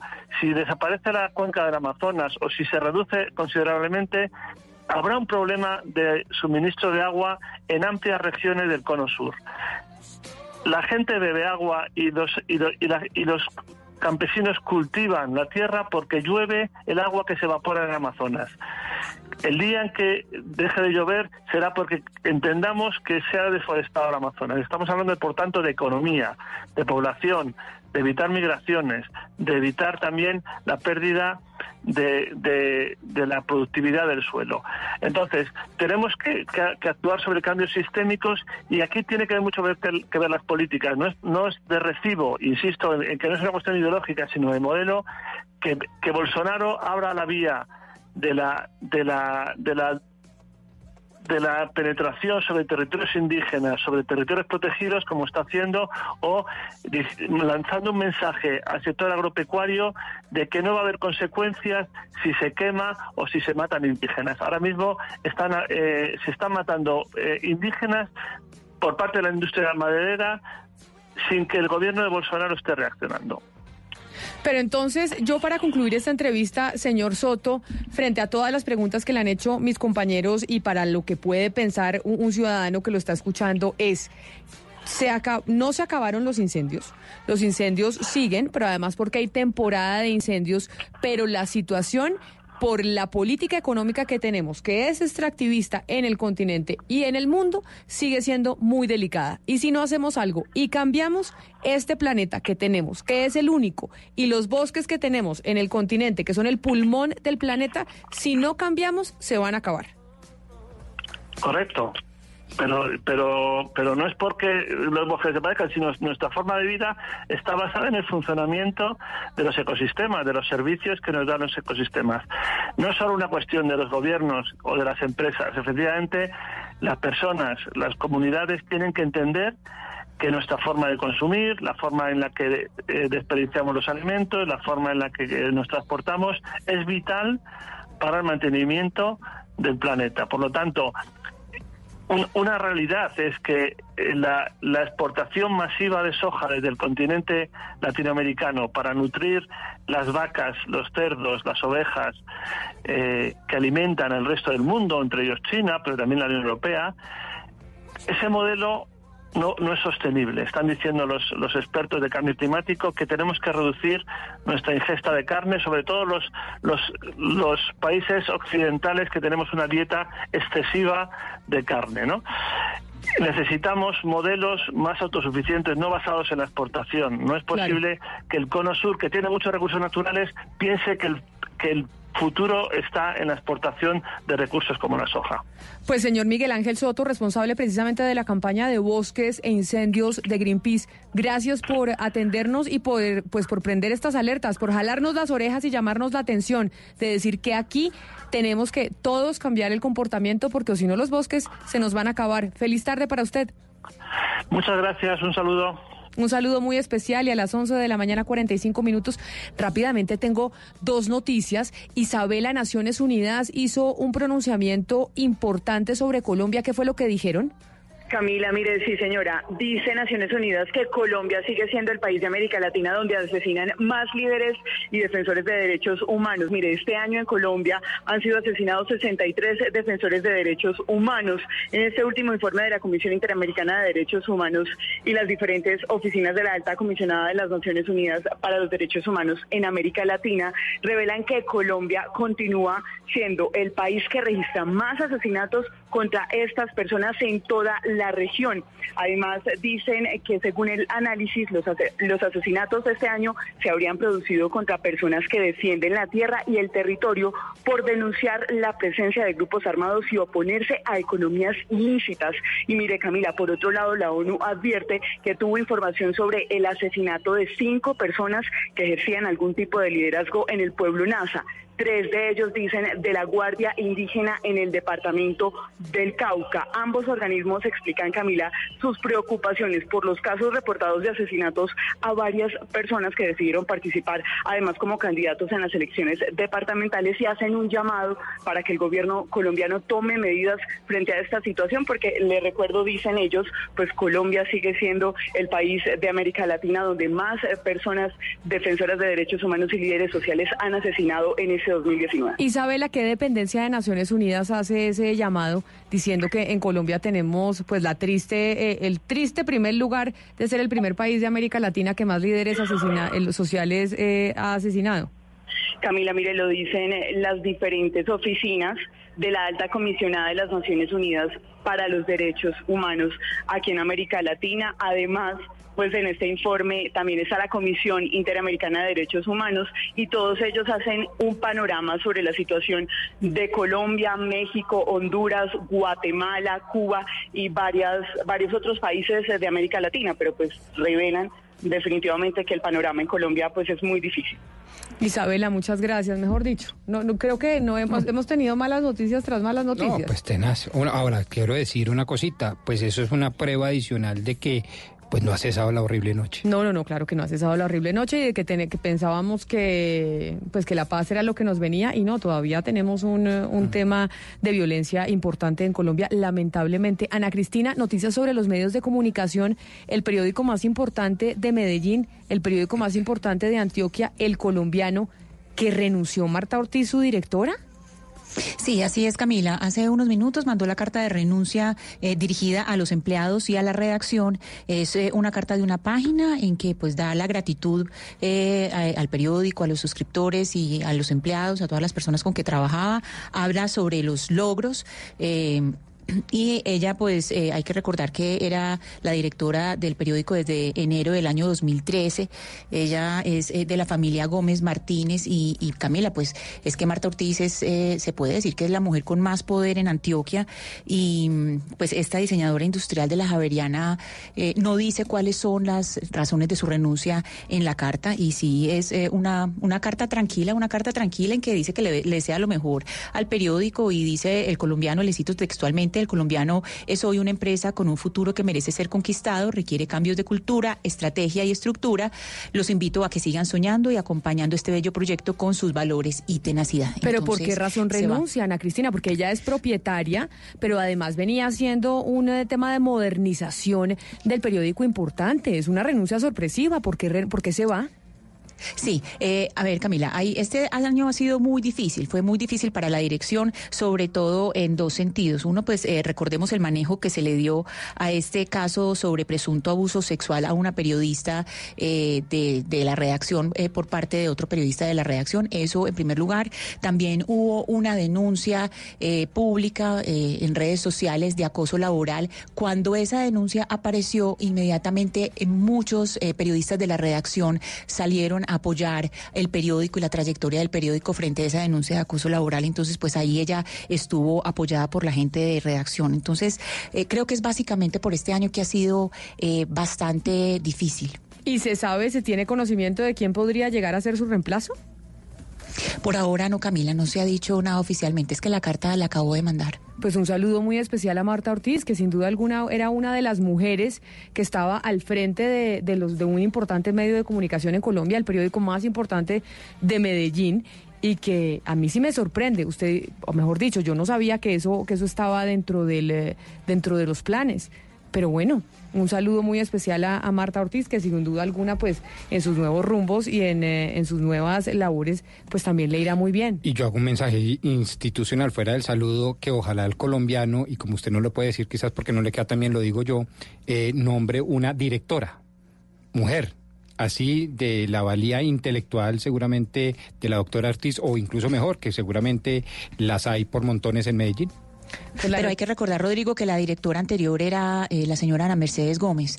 Ella cuando entró al Senado, pues dejó eh, su columna, pero antes eh, de Marta Ortiz, que Marta Ortiz es, es sobrina de la familia Gómez Martínez, la directora era Ana Mercedes Gómez desde hacía mucho sigan en tiempo. esa línea. Entonces- En la línea de, de directoras en mujeres en el periódico de directora Colombiano. mujer, sí, sí, sí, sí. Eso, o sea, es decir, no, no es extraño porque sí durante muchos años eh, doña Ana Mercedes Gómez había sido la directora. 11 de la mañana, 51 minutos. Renuncia la directora del periódico El Colombiano, Marta Ortiz. Acaba de enviar, como dicen a Cristina, una carta a sus directos eh, colaboradores en el periódico El Colombiano.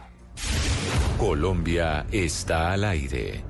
A los jóvenes que recibieron el resultado de las pruebas Saber 11, los invitamos a ingresar a www.mineducacion.gov.co y dar clic en Generación E. Allí encontrarán la información sobre las condiciones y cómo aplicar a la línea de equidad o de excelencia. En 2020, más de 80.000 jóvenes de las distintas regiones del país harán parte de este programa. Generación E es un trabajo articulado con prosperidad social para el fomento a una educación superior, incluyente y de calidad. La educación es de todos. Ministerio de Educación Nacional. Yo soñé con tener más tiempo para compartir con mi familia y eso implica tener un transporte más ágil y eficiente. Y ahora con la llegada de Regio, el primer tren de cercanías del país, los facatativeños y las personas de municipios aledaños como Madrid, Mosquera, Funza y Bogotá, vamos a poder disfrutar de un transporte amigable con el medio ambiente y sin miedo a perder nuestro trabajo. En Cundinamarca logramos poner en marcha Regio, Tram de Occidente, con una inversión de 3.4 billones de pesos. Prestará servicio a más de 150 mil pasajeros al día. Lo hicimos realidad. Gobernación de Cundinamarca. ¿Cómo lograr que el mundo nos vea con otros ojos? Entendiendo que una nación puede mirar hacia adelante, valorando la verdad por más dura que sea, escuchando lo que la gente tiene que decir y denunciando para darle voz a los que no la tienen. Hoy somos un país que trabaja en equipo, viendo de frente al futuro. Tú nos ves, Caracol TV. Yo soñé con tener más tiempo para compartir con mi familia y eso implica tener un transporte más ágil y eficiente. En Cundinamarca pusimos en marcha el primer tren moderno de cercanías del país, Regio, Tram de Occidente. Regio entrará en operación en el año 2023. Regio reducirá el tiempo de desplazamiento de 121 minutos promedio a 48 entre Facatativá y el centro de Bogotá, haciendo interconexión con la primera línea del metro en la calle 26 con Caracas. Lo hicimos realidad. Gobernación de Cundinamarca.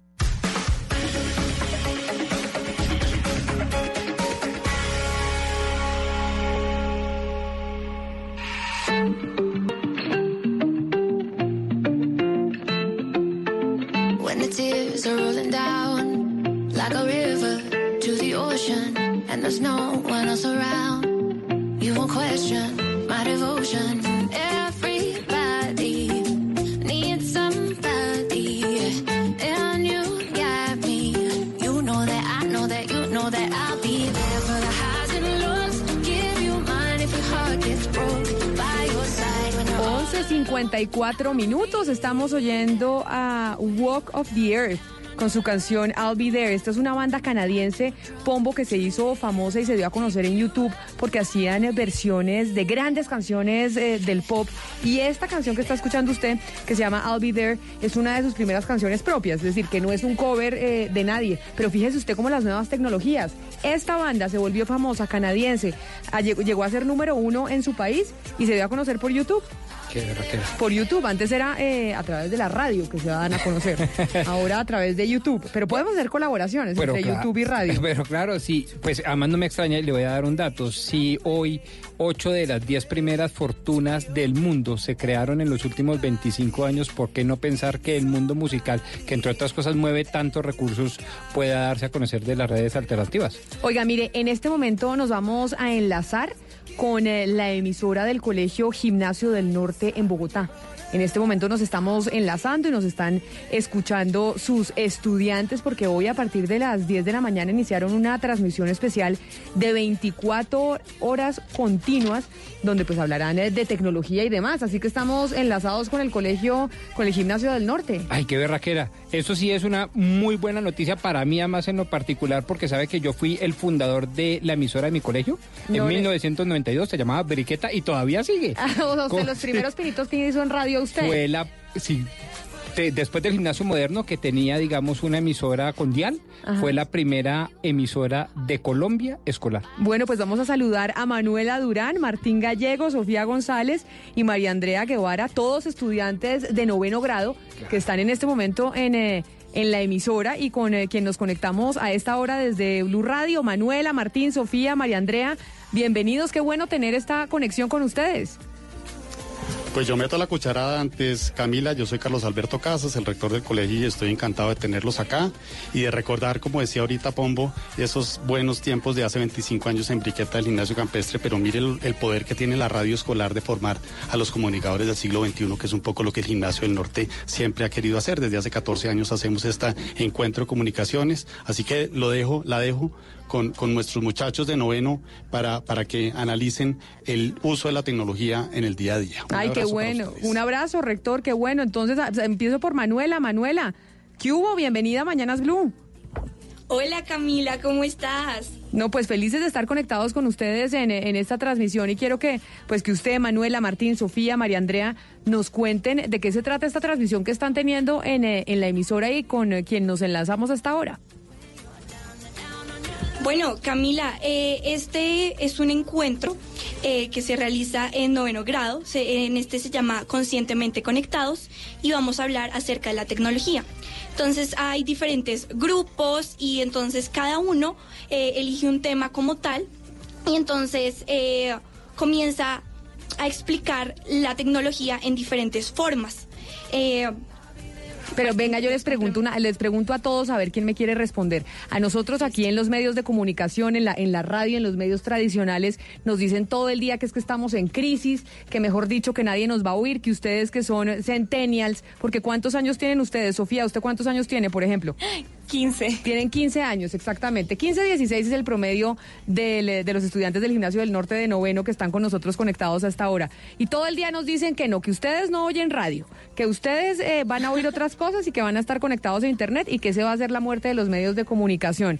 Entonces cuéntenme cómo es la cosa que ustedes eh, están interesados en, eh, la radio y, y en hacer precisamente pues trabajo periodístico a través de, de este medio que para mí es el más maravilloso de todos.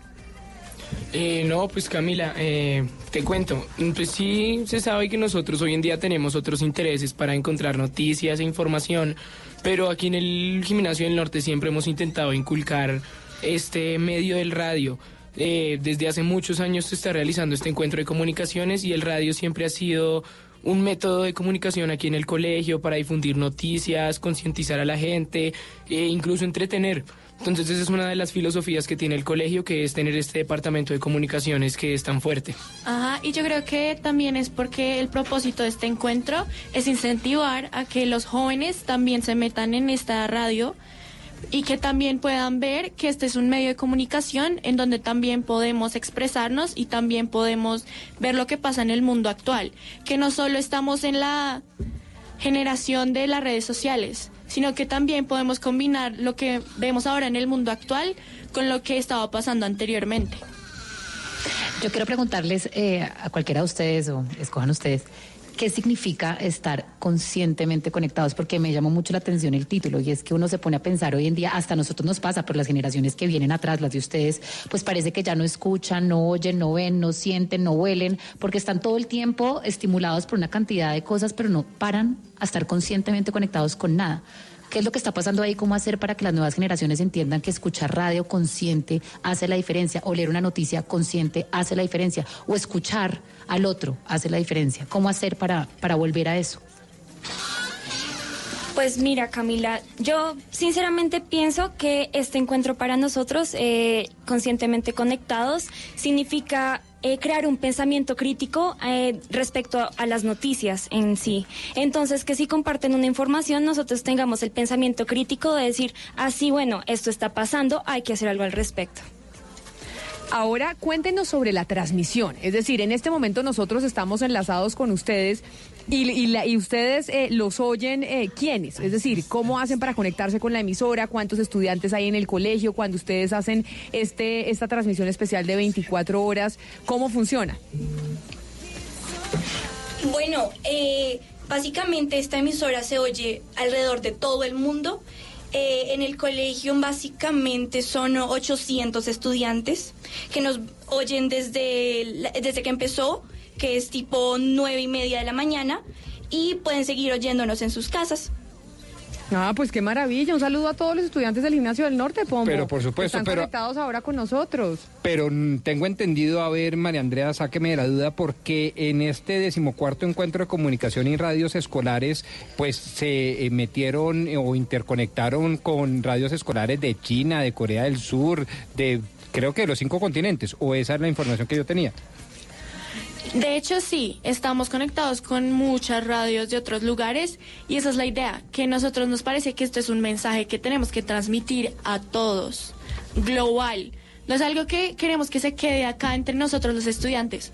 Nosotros los jóvenes queremos crear un impacto. Y usted Queremos no, que y usted no cree, María Andrea, y, y no sería entonces para ser más efectivos en crear ese, ese impacto en el mensaje, por ejemplo, transmitir en inglés? No, pero ¿por qué no, No, pues quiere? pregunto, pero si el porque es el español idioma es tan rico universal. y tan- no, pero el español también, segunda lengua más hablada del mundo. Pero de pronto allá planeta. en Beijing no nos entienden. De pronto si digo Pero- ni hao me están entendiendo, pero si no, no me están entendiendo nada.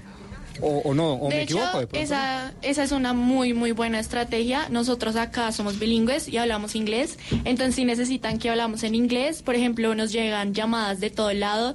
Tenemos llamadas de Canadá, de Estados Unidos y hasta de Europa. Entonces, si necesitan que hablemos inglés, aquí estamos presentes. Bueno, pues les mandamos un saludo muy especial a todos los estudiantes del Gimnasio del Norte y a los estudiantes que se conectan con esta eh, transmisión hasta ahora. Qué maravilla, Manuela, Martín, Sofía, María Andrea, pues que estén ustedes eh, haciendo radio para que para demostrar que incluso las generaciones, las nuevas generaciones se interesan en el radio, se interesan en este en este tipo de medios de comunicación y que no es solo internet, que internet es un acompañamiento también, pero que la radio sigue más viva que nunca. Y sobre todo creo yo que además desde noveno grado están aprendiendo que eso de las fake news o noticias falsas no va con ellos. Y eso me gusta mucho porque es una radio responsable desde las aulas escolares. Pues les deseamos mucha suerte en esta transmisión de 24 horas. Nosotros pues nos sentimos muy honrados de podernos conectar con ustedes y mandarle un saludo muy especial a todos los estudiantes del Gimnasio del Norte aquí desde Mañanas Blue cuando Colombia está al aire.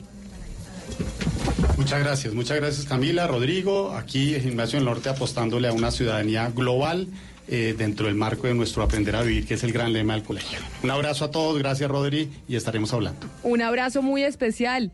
Son las 12 del día, tres minutos. Pues vea, para que siempre decimos, oiga, los centenias no les gusta la radio, pero sí.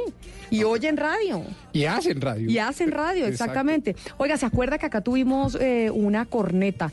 La chicharra que le poníamos eh, al A la hospital. gobernadora a la gobernadora. A la gobernadora del no. departamento Sí. del Meta. Pues Carlos Andrés Pérez, ¿después de cuánto? Pues después de cuánto tiempo finalmente se inauguró el, eh, el hospital en el departamento del Meta.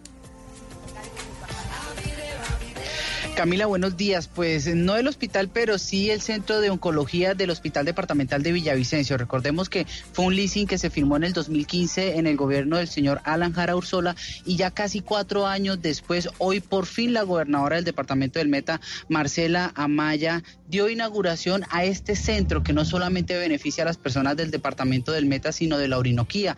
Recordemos que hace meses atrás estuvimos hablando sobre este tema, habían unas obras que ya estaban terminadas, no habían sido recibidas ni por el ni por el ente que está a cargo del Hospital Departamental de Villavicencio que se encuentra intervenido, ni tampoco por la gobernación del Meta. Finalmente, el pasado 16 de octubre las obras fueron recibidas por parte de la gobernación del Meta. Habían unos elementos que ya se habían entregado y no se habían puesto en funcionamiento porque no había dónde ponerlo a funcionar. Sin embargo, pues ya se recibió ya la, la gobernación del Meta hizo la entrega oficial hoy al Hospital Departamental de Villavicencio, donde diariamente, Camila, 40 personas con problemas de cáncer son atendidas en este centro. Pero ¿qué quedó pendiente, Camila? Escuchemos a la gobernadora del Departamento del Meta. No, no, no me encuentran aquí a la, a la, a la gobernadora del departamento del Meta, Carlos Andrés. No la encuentran, a ver si la encontramos. ¿La encontraron? Camila, lo, lo, lo que la gobernadora Eh, Espéreme, Carlos Andrés, porque acabamos de lanzar el, eh, el audio de la gobernadora a ver qué fue lo que dijo. tiene unas imperfecciones y también de eh, el aparato de hemodinamia que ya Siemens se comprometió porque en la prueba tiene algo que le debe cambiar y también se comprometió en los próximos días a entregar. Camila, en el leasing habían 31 ítems que estaban pendientes para poder terminar este proceso de contratación y eh, hoy la gobernadora del Meta te dio entrega oficial a 30 ítems que estaban de los 31. Queda todavía uno pendiente, lo que la gobernadora estaba diciendo, una cama eh, de tratamiento especial que tenía algunas fallas y en este momento pues está siendo reparada, al igual que eh, un aparato de hemodinamia que recordemos fue el aparato más costoso dentro de este contrato que debían eh, tener eh, un acompañamiento por parte de la empresa Siemens que no habían llegado, que no habían viajado, no habían venido a Villavicencio para hacer ponerlo en funcionamiento, vinieron, la revisaron y tiene un inconveniente técnico y la idea es que lo solucionen y quede en funcionamiento en los próximos días. Se espera que sea antes de que la gobernadora del departamento del Meta, Marcela Maya, termine su gobierno. Ah, no, pues Pero claro. además de eso, Camila, otra cosa que nos inquietó durante el momento. Señora. No, espere- espéreme, espéreme, Carlos Andrés, un momentito. Usted tiene un delay como de tres segundos, entonces por eso Carlos Andrés eh, se demora en escucharme. Pero Diana, queda tranquila y contenta usted que fue la autora de la denuncia con el eh, este este cua- ¿cómo se cómo se dice? Este departamento oncológico del, del hospital una de- unidad, unidad de oncológica. Pues queda uno tranquilo y queda uno feliz por la gente de la Orinoquía que por fin va a tener la unidad oncológica completa. Si falta solamente un ítem, esa es una buena noticia, Carlos Andrés, que falte solamente uno. Y recordemos que este fue un licen firmado por Alan Jara en 2013 por 33 mil millones de pesos, la bobadita, de 33 mil millones de pesos. Y su contratista, la persona que contrató, está hoy preso en la picota. Bueno, pero entonces, finalmente sí pero le finalmente entregaron el hospital, le entregaron eh, la unidad oncológica, Diana. Toca felicitar a la gobernadora Marcela Maya por haberse puesto de Bueno, y a usted que le puso la chicharra, ¿cuántos días se las puso? Bueno, se la pusimos algunos días, no nos quería mucho la gobernadora, pero de verdad, muy bien gobernadora, le aplaudimos que entregue hoy esta unidad de oncología porque beneficia a tanta gente en el departamento y, y en el, toda la región. Sí, era, era algo que se estaba esperando desde hace rato, así que damos aplausos. Gobernadora, menos mal, pero igual eso era lo que tenía que hacer, ¿no? Cumplir con la entrega de la unidad oncológica. Sí, finalmente ella tenía era que cumplir. Pues son las 12 del día, 8 minutos. Carlos Andrés, gracias. Ya tienen entonces, ya después de la chicharra, de todo, hay unidad oncológica en el hospital del departamento del Meta. Me muevo libre, siento el aire y respiro. Solo soy yo, mi moto y mi pasión por rodar. Enciende tu adrenalina en MotoGo, la feria que reúne todas las emociones, shows, lanzamientos, motocicletas y accesorios para que vivas tu pasión. Del 7 al 11 de noviembre en Corferias. Apoyo a FENALCO, organiza Corferias. En carro123.com compramos tu carro y te pagamos el mismo día. Así de rápido es un carro 123.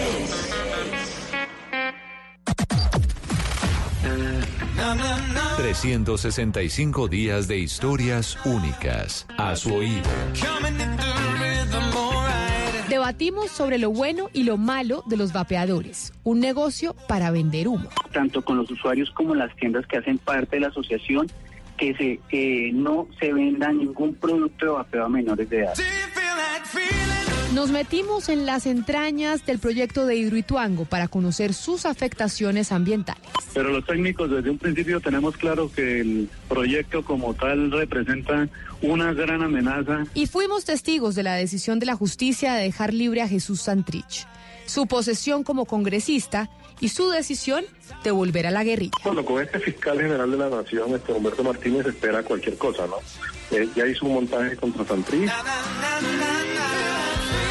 Un año de Mañanas Blue 1030. Colombia está al aire.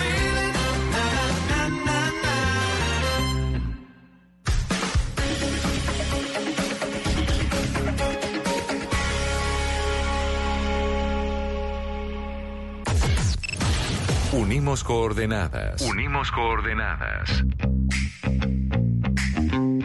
A partir de este momento, nuestra señal se extiende por todo el país. Colombia está al aire.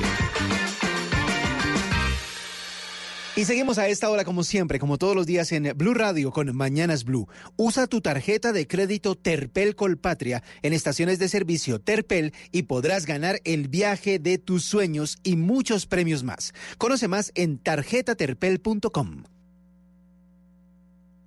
Yo soñé algún día llegar y abrir la llave en mi casa, poner el vaso, llenarlo y llevarlo directamente a mis labios. El gran sueño era tener un acueducto que nos brindara agua potable y ahora gracias a la gobernación de Cundinamarca vemos que ese sueño se hizo realidad. En Cundinamarca invertimos cerca de 800 mil millones de pesos en el plan departamental de aguas más grande del país y beneficiamos a más de 510 mil habitantes con proyectos de acueducto y alcantarillado. Lo hicimos realidad. Gobernación de Cundinamarca. A los jóvenes que recibieron el resultado de las pruebas Saber 11, los invitamos a ingresar a www.mineducacion.gov.co y dar clic en Generación E. Allí encontrarán la información sobre las condiciones y cómo aplicar a la línea de equidad o de excelencia. En 2020, más de 80.000 jóvenes de las distintas regiones del país harán parte de este programa. Generación E es un trabajo articulado con prosperidad social para el fomento a una educación superior, incluyente y de calidad.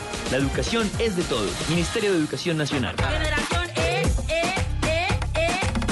Yo soñé con tener grandes espacios en mi colegio, con aulas cómodas para aprender, con terminar mi bachillerato en un colegio con alta calidad educativa. Y ahora, estudiando en este megacolegio y gracias a la gobernación de Cundinamarca, siento que mi sueño se está haciendo realidad. En Cundinamarca construimos 26 megacolegios y mejoramos 314 sedes escolares. Beneficiamos 182 mil niños y niñas con el programa de alimentación escolar y somos el primer departamento en calidad educativa, según el Ministerio de Educación. Lo hicimos realidad. Gobernación de Cundinamarca.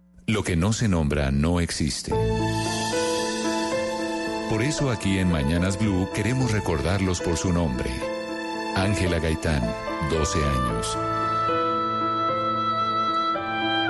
Sandra Vargas, 16 años. Diana Medina, 16 años. José Rojas, 15 años. John Pinzón, 17 años. Wilmer Castro, 16 años. Abimiler Morales, 17 años.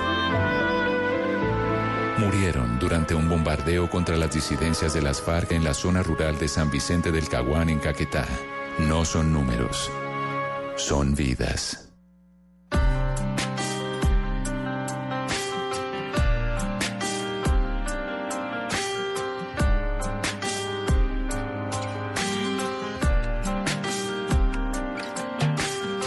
Mamá, ¿qué dice la cruz?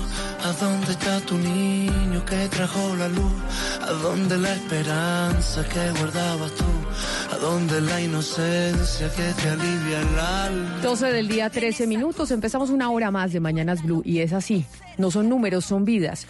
Son siete menores que murieron en un eh, bombardeo por parte del ejército a un campamento de la disidencia de las FARC, lo que generó la renuncia del ministro de la Defensa, Guillermo Botero. Pero además, lo que nos hace pensar una vez más en Colombia, lamentablemente, de los en los niños de la guerra. Porque a veces se nos olvida que en Colombia tenemos un país en donde los niños se ven obligados por alguna razón o hay unas circunstancias que tiene nuestra nación que hace que los niños estén en la guerra. Y se nos olvida eso. Y por eso esta canción de Carlos Vives, que a la que se refirió en su cuenta de Twitter, pues habla de eso, de cómo a veces los colombianos, cómo a veces en esta nación, en este país, se nos olvida que hay miles de niños que han sido víctimas del conflicto y además les ha tocado ser partícipes de él siendo los niños de la guerra. Y que de dolor y pasado en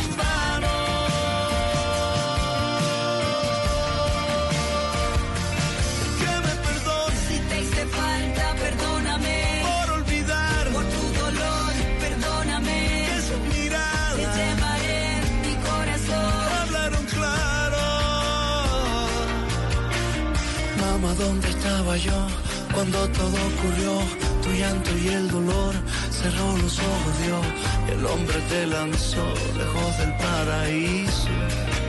Y frente a la situación de los niños en la guerra, frente al bombardeo que se dio por parte del ejército a un campamento de las disidencias de las FARC, en donde había siete menores de edad, el presidente de la República, Iván Duque, aún no se ha pronunciado. Se espera un pronunciamiento en la Escuela General de Santander, en donde está presente el primer mandatario. Y por eso nos vamos rápidamente para allá, María Camila Roa, usted que está presente. ¿Ya ha dicho algo el presidente de la República frente a la renuncia del ministro Botero y frente a lo que se conoció del bombardeo al campamento de las disidencias de las FARC, en donde había siete niños que murieron y que no se le comunicó al país y nunca se dijo nada? Hola Camila, pues ya terminó la ceremonia de ascenso y el presidente Duque ya salió de aquí de la Escuela de Cadetes General Santander y no hizo ninguna mención puntual sobre el tema.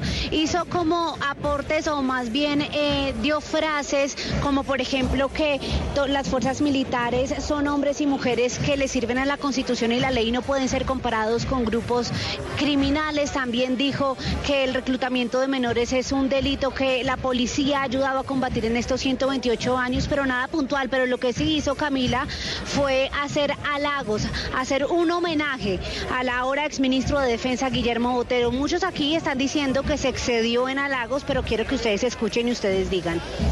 Pero que sea esta la ocasión también para rendirle hoy acá un homenaje al exministro de Defensa Guillermo Botero Nieto. El exministro Botero le ha dejado al país una gran lección de vida.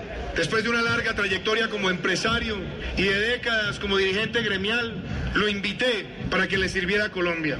No lo dudó un solo momento y asumió ese cargo con tanta voluntad y con tanto patriotismo que se fue ganando el respeto y el cariño no solamente de la cúpula militar, sino de los miembros de las instituciones. Hoy le expresamos nuestra gratitud, hoy le expresamos que siempre reconoceremos en él la virtud del patriota, del que está dispuesto a dejar la zona de confort y la placidez para entregarle su servicio a un Pues, país. Eso fue, eso fue Camila y Oyentes lo que dijo el presidente Iván Duque sobre el exministro Botero en, el me- en medio de esta pues ceremonia de ascensos y destacó que durante los 15 meses que le estuvo al frente de la cartera de defensa eh, pues hubo eh, resultados como la disminución de los pero María, pero ilícitos. María Camila, o sea, básicamente el presidente Duque no se ha referido a los siete menores de edad que murieron en No. ese bombardeo y lo único que hizo fue elogiar al ministro de Defensa Guillermo Botero. ¿De verdad? ¿No dijo nada más? No, Camila, lamentablemente sobre pues el tema del bombardeo en el que murieron los ocho menores en San Vicente del Caguán, el presidente no ha hecho hasta el momento ninguna mención. Bueno, pero me pareció oír todo lo contrario en su informe inicial. Dijo lo que a juicio del presidente tenía que decir.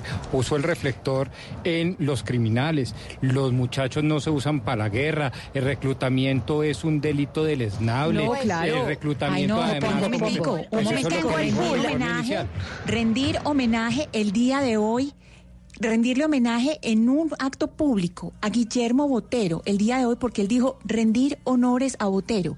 Pues sí. Una afrenta a las víctimas, a las familias de las víctimas. Es que es un descaro. No solamente que no hay una excusa pública sobre lo que pasó con estos ocho niños, no hay una, con estos ocho menores de edad, no hay excusa pública, sino que tras de eso, eh, sinceramente, eh, o sea, no me imagino cómo se está sintiendo la mamá de Abimiller Morales, de Wilmer Castro, de Sandra Vargas, de Diana Medina, de John Pinzón, de José Rojas y de Ángela Gaitán. Yo no, no, no me imagino Pombo, cómo se pero- sienten las familias de ellos.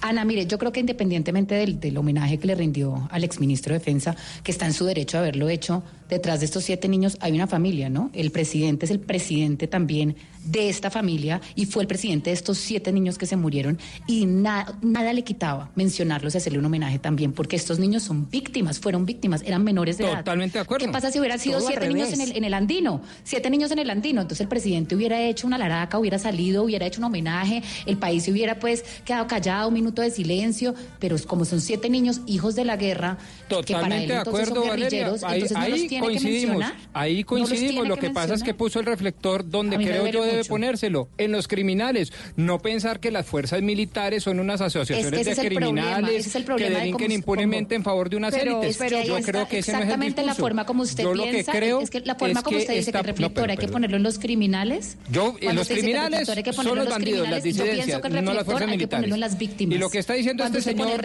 es algo positivo pero incompleto. Este señor, me refiero al señor presidente de la República, algo positivo pero incompleto. Yo, por supuesto, hubiera visitado a los padres y a las madres de estos niños, pero Vamos claro. a ver, María Camila, algo más dijo el presidente Iván Duque. Yo de Pues, verdad me parece increíble que no haya habido una mención de estos menores de edad. No ha habido una, solo elogios y halagos y homenajes al ministro de la Defensa hoy.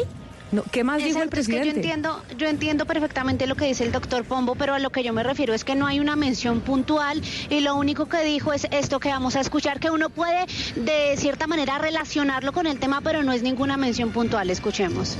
Todos los que están aquí son los defensores de la Constitución y la ley y jamás deberán ni podrán ser igualados con quienes han pretendido pisotearlos.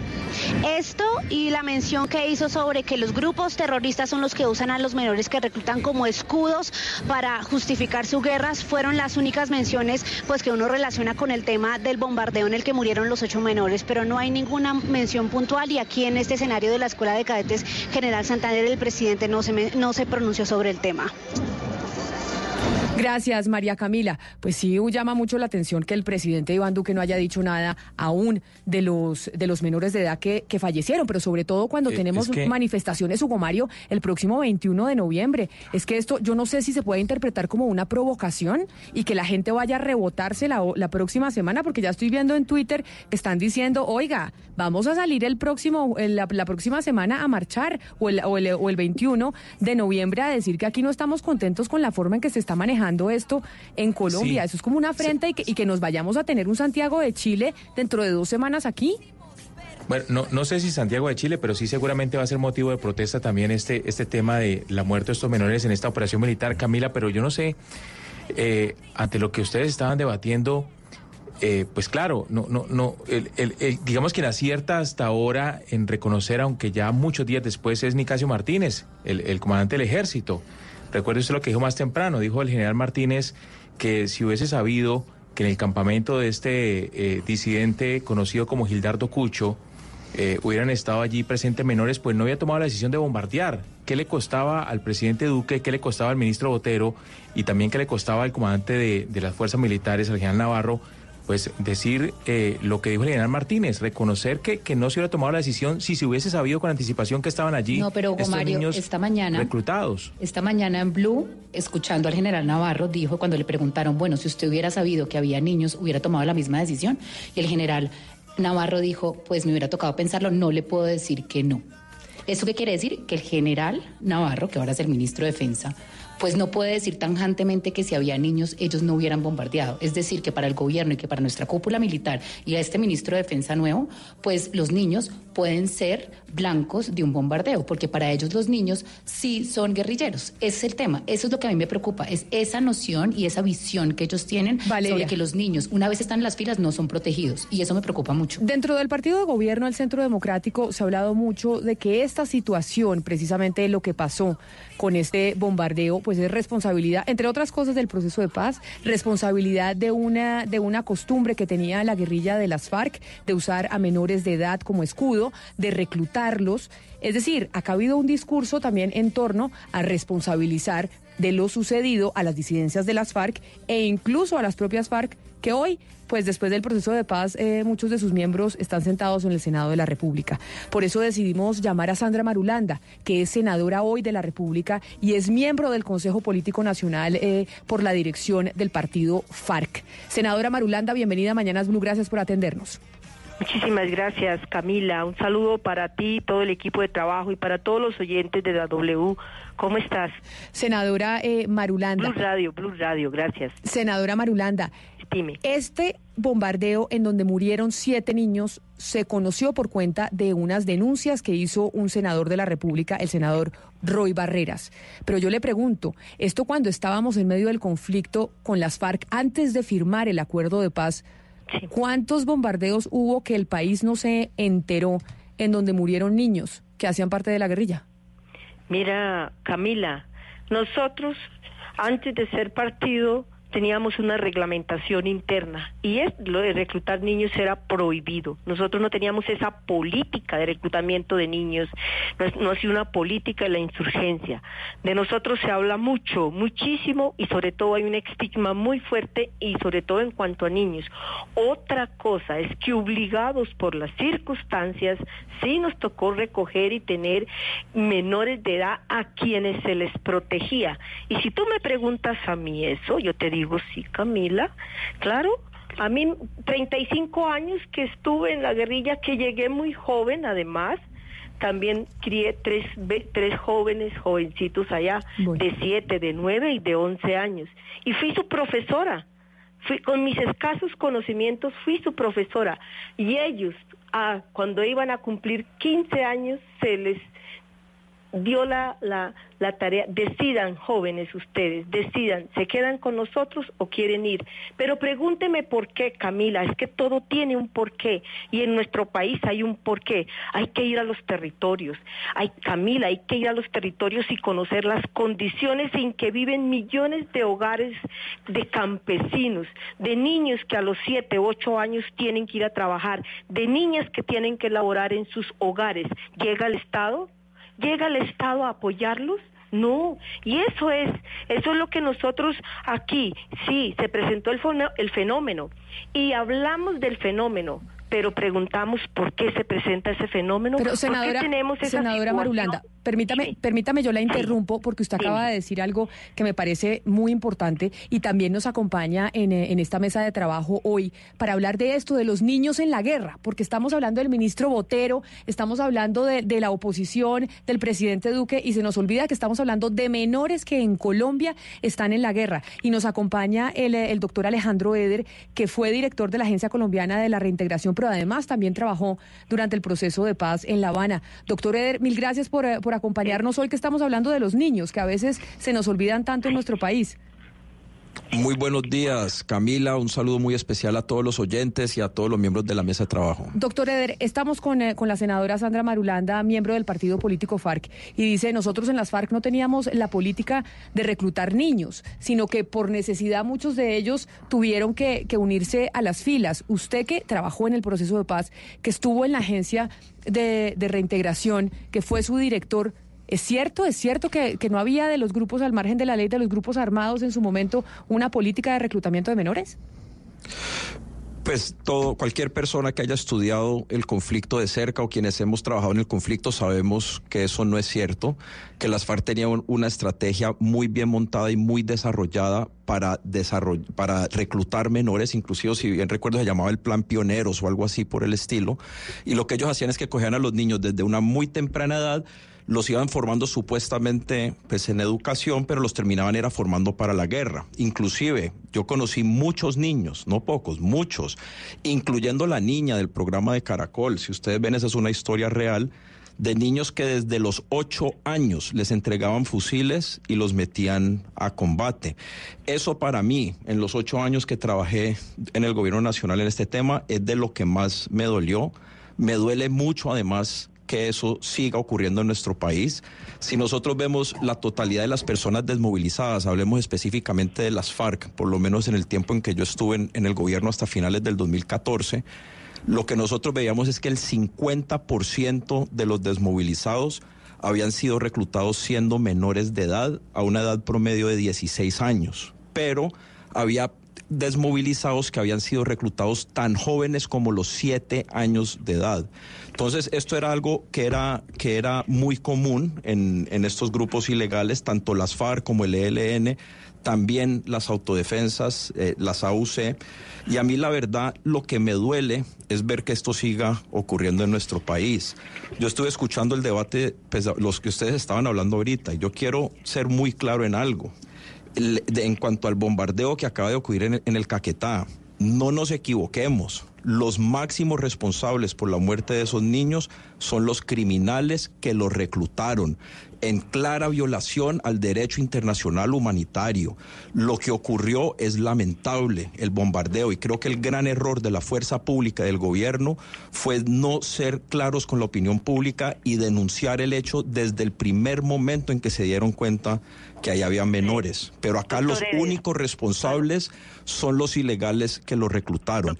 Y yo aprovecho para hacerle un comentario a la senadora Sandra, a quien conocí en La Habana, si Sí, bien recuerdo. también, y es, recuerdo yo invito, invito a los amigos desmovilizados de las FARC, celebro los que se desmovilizaron, los que están todavía con el proceso de paz y siguen en la legalidad, pero yo los invito también a que reconozcan el daño que se le hizo a la sociedad con el A ver. reclutamiento de menores y a que le pidan perdón sobre todo a las madres de tantos miles de niños que ustedes reclutaron en su momento. Doctor Eder, yo también recuerdo a su merced que estuvo en La Habana, allá estuvimos trabajando en el encuentro exploratorio, no se me olvida, pero usted usted en un estudio de 10 años, usted no estuvo dentro de la unidad guerrillera, entre una guerrilla de, más de, que llevamos décadas y yo estuve 35 años. Por eso lo digo con toda propiedad, que no teníamos una política de reclutamiento porque nosotros ayudamos a construir eso, que quien lo hacía fue sancionado porque también me tocó esa tarea, pero además, doctor... Usted va a decir que no había niños cargando fusiles, yo los vi, yo los saqué del monte. No, pero senadora, senadora Marulanda, yo sí le quiero preguntar sobre un caso específico porque, porque es importante poner claridad.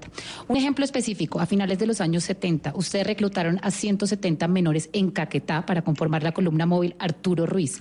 Después de entrenarlos, los mandaron a combatir el ejército y en la operación Berlín, 70 de estos niños perdieron la vida. Este caso está completamente documentado. Que usted trate en estos micrófonos de decir que ustedes no tenían una política de reclutamiento de menores es una ofensa con las víctimas, con la familia. y la única forma de cerrar la brecha de esto es que ustedes lo acepten. Sí, es que ¿cómo vamos a hacer? Yo, le hago, mire, senadora, yo le hago un, comentario. yo soy una persona que está a favor del proceso de paz. yo trabajé en el proceso de paz. Yo creo que nuestro, nuestro país tenía que dar la vuelta para esa página, pero gran parte del proceso de paz es uno saber cuándo tiene que agachar la cabeza y pedir perdón. Justamente esta mañana yo estaba hablando sobre este caso con unos medios aquí en Cali y yo decía, lo que a mí más me llama la atención es que los senadores y representantes hoy del partido de las FARC no hayan salido a decir eh, condenamos que siga habiendo reclutamiento de menores y que ustedes también pidan perdón por los miles de menores que reclutaron durante tantos años. Deme la palabra, doctor. Senadora, adelante. Senadora Sandra. Derecho la, su merced me dice que en la década del 70, yo en la década del 70 no había ni siquiera ingresado, estaba en mi casa. Eso me dice su merced. No sé qué habrá pasado en la guerrilla en la década del 70. Eh, pero, doctor Eder, vaya hacia las condiciones que vive el Estado en el, campo colombiano. Yo quiero llevarlos a pensar allá, a que pensemos y por qué. Muchos jóvenes tienen que tomar entonces este camino tan doloroso o este camino que terminan asesinados por un, una orden de batalla que no lo llena el ejército, porque eso para hacer una operación hay que llenar una orden de batalla y terminan siendo asesinados, ¿sí? Pero ¿por qué esos muchachos? A ver, ¿cuáles son las que, cuáles son las ofertas o cuáles son las políticas públicas del Estado para con esta juventud del campo? Pero senadora, entonces, pero entonces la respuesta, yo quiero terminar. Adelante. Es que me, hiciste, como me interrumpiste, pregunta tranquila. No, es que, es que senadora, porque, porque básicamente usted dice, el, en el país, en, en, las ciudades, en Bogotá, en Cali, donde está el doctor Eder, en Barranquilla, desconocen la situación del campo, desconocen la situación de estos menores de edad de la Colombia profunda. Pero entonces, sí, senadora, pero, pero entonces la respuesta a ese abandono estatal, que nadie lo esconde, que existe en, en Colombia, la respuesta es entonces entregarle un fusil al menor, a un menor de edad para que empiece a unirse a un grupo guerrillero y que termine siendo víctima de estos bombardeos y de estos enfrentamientos con el ejército colombiano? ¿Esa es la salida que, le, que, da, que dan los, los, grupos guerrilleros? Mira, nosotros estamos ahora en un proceso de paz y exactamente por eso nos sentamos a la mesa, por eso llegamos a buscarle un acuerdo porque las, la guerra escaló a, a unos estados superiores muy fuertes en nuestro país. Esa es la guerra, eso es lo que pasa en la guerra. Por eso estamos en este proceso y ahora estamos como partido adelantando. Su merced me quiere llevar atrás. y yo le explico atrás las condiciones. No, senadora, no la, no la quiero llevar atrás. La quería, la quería llevar atrás básicamente porque, porque analizando, cuando estábamos discutiendo entre todos, dimos, estos son siete menores de edad que murieron en un bombardeo, pero tuvimos, llevamos en conflicto 50 años. ¿Cuántos menores de edad no han muerto? Precisamente o habrán podido haber muerto eh, en, un bombardeo y no nos enteramos en Colombia. ¿Por qué no conocimos sus nombres? Porque es que no nos hubiéramos enterado de, estos, de estas muertes si no se hubiera denunciado en el Congreso de la República.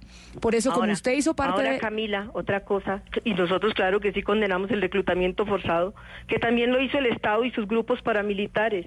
Perdóname, pero hay que hacer entonces memoria. Nosotros estuvimos en conversaciones con el gobierno de Belisario Betancourt y en la comisión de verificación eh, denunciamos lo que hacía el ejército Juanambú en Florencia reclutando niñas del orfanato para mandarlas a hacer trabajo de zapa a, las zonas guerrilleras. Mira, Es que por eso es que la guerra hay que acabarla. Y con los niños, con los niños, ¿cómo así que, que el ejército no sabía si esto se llena en orden de batallas? Pero yo te tengo otro caso. ¿Qué pasó con la hija, con la niña de Simón? La niña de Simón Trinidad vino a ver a su mamá en San Miguel Putumayo en septiembre del 2010 y sabe que la niña vino con su novio, con su novio, le introdujeron en sus maletas un microchip y ese día que llegó, esa noche, bombardearon el campamento. Ahí murió la joven de 16 años, su mamá y 22 combatientes más. Mira, eso es la guerra. ¿Ustedes saben eso? ¿Es que se ha dicho de todo eso? La niña no estaba, no estaba con nosotros, estaba estudiando, la joven estaba estudiando. ¿Y esos actos qué son? Camila, ¿qué son? No son crímenes de guerra. Es que hay que hay que condenar los hechos que se dan allá. ¿Sí? Ustedes condenan que es el reclutamiento porque se quiere tapar la responsabilidad que tiene el Estado de preservar la vida de sus ciudadanos por encima de todo, Camila. No, claro, pero por eso, por eso, senadora eh, Sandra, la estamos llamando porque a veces se nos olvida, a veces eh, estamos enfrentados y doctor Eder, estamos hablando de que debe renunciar el ministro Botero, que el uribismo, que si Duque está haciendo las cosas, etcétera, etcétera, y se nos olvida que es que tenemos un país en donde los niños están en la guerra y en donde los niños están muriendo y están cargando fusiles. Y todavía eso está pasando. están en la guerra hace mucho tiempo. Yo te quiero contar algo, Camila, y ese y a los oyentes. Yo hace un mes, un mes, yo fui a uno de los hogares donde llegan los niños desvinculados de los grupos ilegales. Un hogar que es que es, eh, lo maneja una fundación, pero es financiado por el ICBF. Habían alrededor de 40 o 50 niños. La gran mayoría desvinculados del grupo de los grupos disidentes de las FARC. De esos, un, un, número no menor, más o menos la mitad de los que venían de las disidencias de las FARC, habían sido integrantes de las FARC, que en el momento de la desmovilización de las FARC no los dejaron desmovilizar y los pasaron para las disidencias. Yo siempre, cuando salí del gobierno, siempre protesté públicamente y al interior del gobierno también que las FARC no estaban entregando sus menores. Ahora bien, eso desafortunadamente ya pasó y nosotros seguimos viviendo con el tema de que esos menores no solo no salieron, sino que ahorita estos grupos disidentes continúan con la práctica de, reclutar menores. Y quiero repetir lo que dije antes, no nos equivoquemos y que no se equivoque la, la opinión pública. Los únicos responsables por este derecho, de este delito del derecho internacional humanitario, son quienes reclutan los menores. Es lamentable, tremendamente lamentable. Me duele mucho por las familias y sobre todo por esos niños y niñas colombianos que murieron en este ataque. Doctor pero el error del gobierno, termino, termino, el error, el, error, el error del gobierno es no haber denunciado el tema y haber dicho ocurrió esto. Primer error. Segundo error, se tiene que atacar más de frente el tema de reclutamiento de menores. Y yo solo le hago una, una sugerencia amable a la senadora Sandra, a quien conocí en La Habana en la fase secreta, a quien la extraímos inclusive del monte, del, del, del, sur del país en secreto para poder dar inicio a los, a los diálogos de La Habana. Yo estuve en La Habana recibiéndola. Me alegra mucho que usted hoy, Sandra, sea senadora de la República y no comandante de las FARC. Eso es un avance en nuestro país.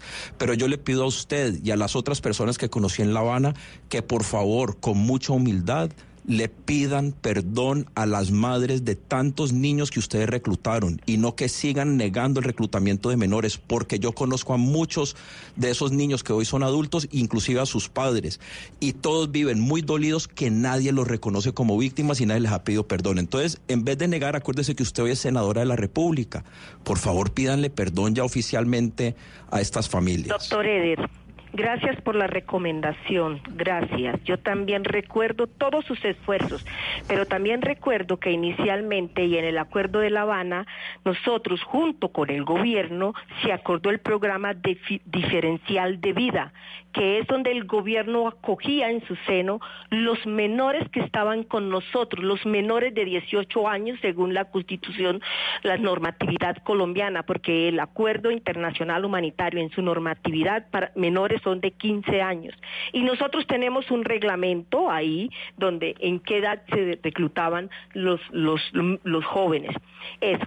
Pero este programa, ¿dónde está? Me gustaría doctor Eder, que usted me ayudara a hacerle seguimiento al programa diferencial de vida en este momento, cómo están esos jóvenes que, que, se acogieron, que el gobierno recogió y que en total, totalidad a nivel nacional son 124 jóvenes. Eso es todo lo que había en nuestras filas. Así es que con mentiras no construimos, digamos la verdad, doctor Eder. Y yo sí digo una cosa, el Estado no solo no protege a los niños, sino que al contrario, los asesina y los rectimiza y los a los niños guerrilleros. Eso ha ocurrido. Pero además de una cosa, es que no solamente es, aquí va a pasar, el, doloroso hecho que, que, estamos viviendo en este momento del asesinato de los, de los menores, sino que, a ver, el Estado. Sandra, ustedes entregaron 124, pero los informes que nosotros teníamos es que eran cerca a 2000. Eran 2000 por lo menos que tenían y solo entregaron 125. y ya he conocido muchos de ellos que se desvincularon después. Estuve con 40 o 30 hace un mes y eran de las FARC. Doctor Eder, mire, nosotros llegamos a las zonas 13.280 eh, personas. Ahí están las estadísticas. Es que eso no miente, doctor. ¿Ah? entregaron todo el mundo. Pero, pero senadora Marulanda, senadora, si ustedes, senadora, si ustedes le han hecho tanto seguimiento, si ustedes les importan tanto los niños y le han hecho tanto seguimiento a lo que ocurre con los niños, eh, ¿cuántos niños de las FARC, de los que reclutaron, no se desmovilizaron? ¿Cuántos regresaron a las armas, si han regresado a las armas? ¿Y dónde están los que han respetado los acuerdos? ¿Dónde están las, las cifras y lo que y el seguimiento que ustedes han hecho por la suerte de esos niños? Camila, mire, eso lo hicimos con la ARN hace poco se terminó con el gobierno. Hicimos un nuevo registro Ustedes como partido. De ARN, claro, eso te digo que eso no lo estamos haciendo solo, lo hacemos con la ARN, porque en eso nos está ayudando, para hacer el registro de nuevo de, todo el personal. ¿Ah? Eso lo, podemos buscarlo con la ARN porque ellos tienen los registros del personal nuestro, tanto el que llegó a las zonas como el que en este momento estamos en el proceso de reincorporación. Y ahí deben de estar los registros de estos jóvenes. Entonces, yo no sé de dónde sacan esas cifras el doctor Eder, o son cifras de otros grupos y todo, y todo lo está echando en un solo Senadora, como decimos los campesinos. Senadora Marulanda, hoy se habla de las FARC y por eso, y el, y el partido de gobierno, el Partido Centro Democrático, pues, y el, incluso el presidente responsabiliza, entre otras cosas, a esta, em, a esta forma de funcionar de las FARC cuando estaban dentro del conflicto antes de firmar el acuerdo de reclutar menores, de que se haya aceptado, estoy hablando de palabras de ellos, de que se haya aceptado el reclutamiento de menores, etcétera, etcétera. Estas disidencias de las FARC, a las cuales bombardearon el ejército eh, colombiano, en donde estaban estos siete menores de edad, ustedes ¿Tienen información de esas disidencias de las FARC? ¿Tienen información de esos eh, menores de edad que estaban, que estaban ahí y que no se sometieron al proceso de paz o que simplemente dijeron esto no nos gustó y nos vamos y seguimos en la guerra? Mira, Camila, una y mil veces lo hemos repetido. Nosotros, a quienes no están en los lineamientos de lo que ahora somos partido, en absoluto, en absoluto, nada, nada con ellos nada, en absoluto. Nosotros no teníamos ni siquiera conocimiento de qué fue lo que ocurrió en el bombardeo. Sabemos de la noticia cuando el senador Roy Barrera lo expone ahí en plenaria del Senado. Eh, eh, eh, ellos tomaron ese rumbo y que hemos dicho nosotros como partido, las personas que se deslinden, que se aparten de la línea del partido responden por sus hechos. Nosotros no tenemos nada que ver ahí en ese aspecto, Camila, se lo digo con toda sinceridad. Alejandro, eh, usted habla de que los únicos responsables del reclutamiento de menores pues son los grupos al margen de la ley, en este caso las FARC específicamente, que es lo que estamos eh, discutiendo en este momento. Pero yo quiero poner la lupa en la responsabilidad que tiene el Estado como garante de los derechos de los niños. Se lo pregunto porque antes del proceso de paz solo hubo 10 sentencias condenatorias en 60 años de guerra emitido por el Estado. Estamos hablando de 10 sentencias condenatorias cuando se estima que se reclutaron más de 16 mil menores de edad. Esto no muestra una negligencia gigantesca por parte del Estado. Esto no demuestra que el Estado nunca le han importado a los menores y el reclutamiento. Pues yo diría que no se le ha, se le ha prestado la atención. Es decir, a mí como colombiano me duele profundamente Yo en los ocho años que estuve en el gobierno trabajando temas de reintegración, lo que más me dolía era sacar niños del conflicto, de las FARC, del ELN y de las AUC alcancé a conocer, todos dis- eh, eh, disfrazados, iba a decir, uniformados como guerrilleros con fusiles que muchas veces eran más grandes que ellos. Eso para mí es algo que es inaceptable y que me partía el corazón. Y me partía también ver cómo les afectaba a ellos poder reintegrarse. Y eso era el 50% de los desmovilizados que fueron reclutados siendo menores de edad. Me duele mucho ver que todavía sigue ocurriendo. Me duele mucho ver que las FARC no entregó todos sus menores. Entregaron 124, sí, pero tenían por lo menos 2.000 y lo sabíamos por informes de inteligencia, porque a nosotros nos llegaban en promedio, si bien recuerdo, como 300 desertores al mes hasta que yo salí en octubre o, o noviembre del 2014. Y esas personas nos daban líneas de qué era lo que estaba pasando al Pero venga. interior. Entonces, lo que yo digo es, aquí, aquí hay dos temas. Uno es que sigue ocurriendo el reclutamiento de menores, hubo una tragedia, los responsables son quienes los reclutaron y el Estado también tiene que tener más protección para los menores, no solo para que no hayan a esos grupos, sino para que no vayan al delito y puedan tener Pero- pues, pero vidas los normales. Los responsables, eh, doctor Eder, los responsables de, de Senadora, las, de las muertes. Eh, eh, no, escúcheme, Camila, es que quiero, es que quiero que Alejandro Eder nos aclare algo. Él dice que los únicos responsables eh, de lo que pasó en San Vicente del Caguán tras el bombardeo son los reclutadores. El derecho Pero internacional humanitario ¿No dice. cree usted que las fuerzas militares, también en este caso el ejército, debía verificar primero quiénes estaban en el campamento bombardeado? Muchas veces es imposible verificar quién está y pedirle la cédula civil quién Aló, está porque Camila. todos son NNs y tienen aliases. Entonces, Aló. lo que uno tiene que hacer, el responsable es quien hace el delito inicial según el derecho internacional humanitario. Lo que ha debido hacer el ejército es después del bombardeo y el ministro de Defensa es salir a O sea, denunciarlo usted- públicamente. Usted tesis de Marta Lucía Ramírez, de la vicepresidenta, que dice que es imposible bajar a pedirle los antecedentes a los que están en el campamento para luego Yo bombardear. respaldo la tesis del derecho internacional humanitario que dice que los responsables del reclutamiento de, menores es quienes Claro, pero, sena- pero doctor Yo- Eder, también el derecho internacional humanitario dice que usted tiene que hacer inteligencia y que antes de hacer un bombardeo tiene que verificar quién está allá abajo en el campamento. Sí, pero, y eso no mira, se hizo. Sí, pero, sí, pero te voy a decir una cosa. Muchas veces es imposible hacerlo. No conozco los pormenores de este caso. Me parece que lo grave del parte del gobierno es que no nos hayan contado después de tantos meses que habían menores en el campamento. Eso ha debido ser algo que se ha debido hacer inmediatamente, hicieran el reconocimiento. Salir y denunciar, está ocurriendo esto. Tener una estrategia clara para prevenir el reclutamiento de menores, porque el reclutamiento de menores no solo pasa en el Caquetá, pasa en Santander de Quilichao, No, pues que está aquí a, a- a 40 minutos donde estamos sentados Hugo y yo, pasa en el oriente de Cali, pasa en la comuna 13 de Medellín, es decir, aquí sigue ocurriendo el fenómeno. es- eh, eh, por eso es que estamos hablando de los menores de la guerra, que a veces se nos olvida. Es que tenemos menores Sí. en la guerra, menores con fusil. Pero, senadora, usted Es- quería, sen- per- permítame, Sí, doctor. Eder, porque la, la senadora Gracias. Marulanda quería decir algo. Mira, el Estado es el principal responsable, es el principal responsable de que le pase a los niños, a los ciudadanos de Colombia, porque él tiene que responder. Mira, Camila, yo era muy joven. A mí nadie me llevó, yo pedí el ingreso, pero ¿por qué? La situación política, social, económica, sobre todo económica. Yo añoraba ser una profesional, pero tuve los recursos para hacerlo. No, no. Yo no quería, no quería el destino de mi madre, criar hijos. Exactamente, yo no quería eso. Claro, pero senadora, Eh, eso no puede justificar entonces no, eh, pero vea, la no, toma de oiga, armas. Pero ojo, no solo, senadora, causas, perdóneme, perdón, seno- senadora, es que no solo lo justifica, sino que lo promueve, porque si el Estado no puede actuar allí cuando las fuerzas criminales utilizan a menores o no menores, utilizan a personas como escudos humanos, es el mejor incentivo para atraer personas para utilizarlos como escudos humanos. Mira, eh, lo otro.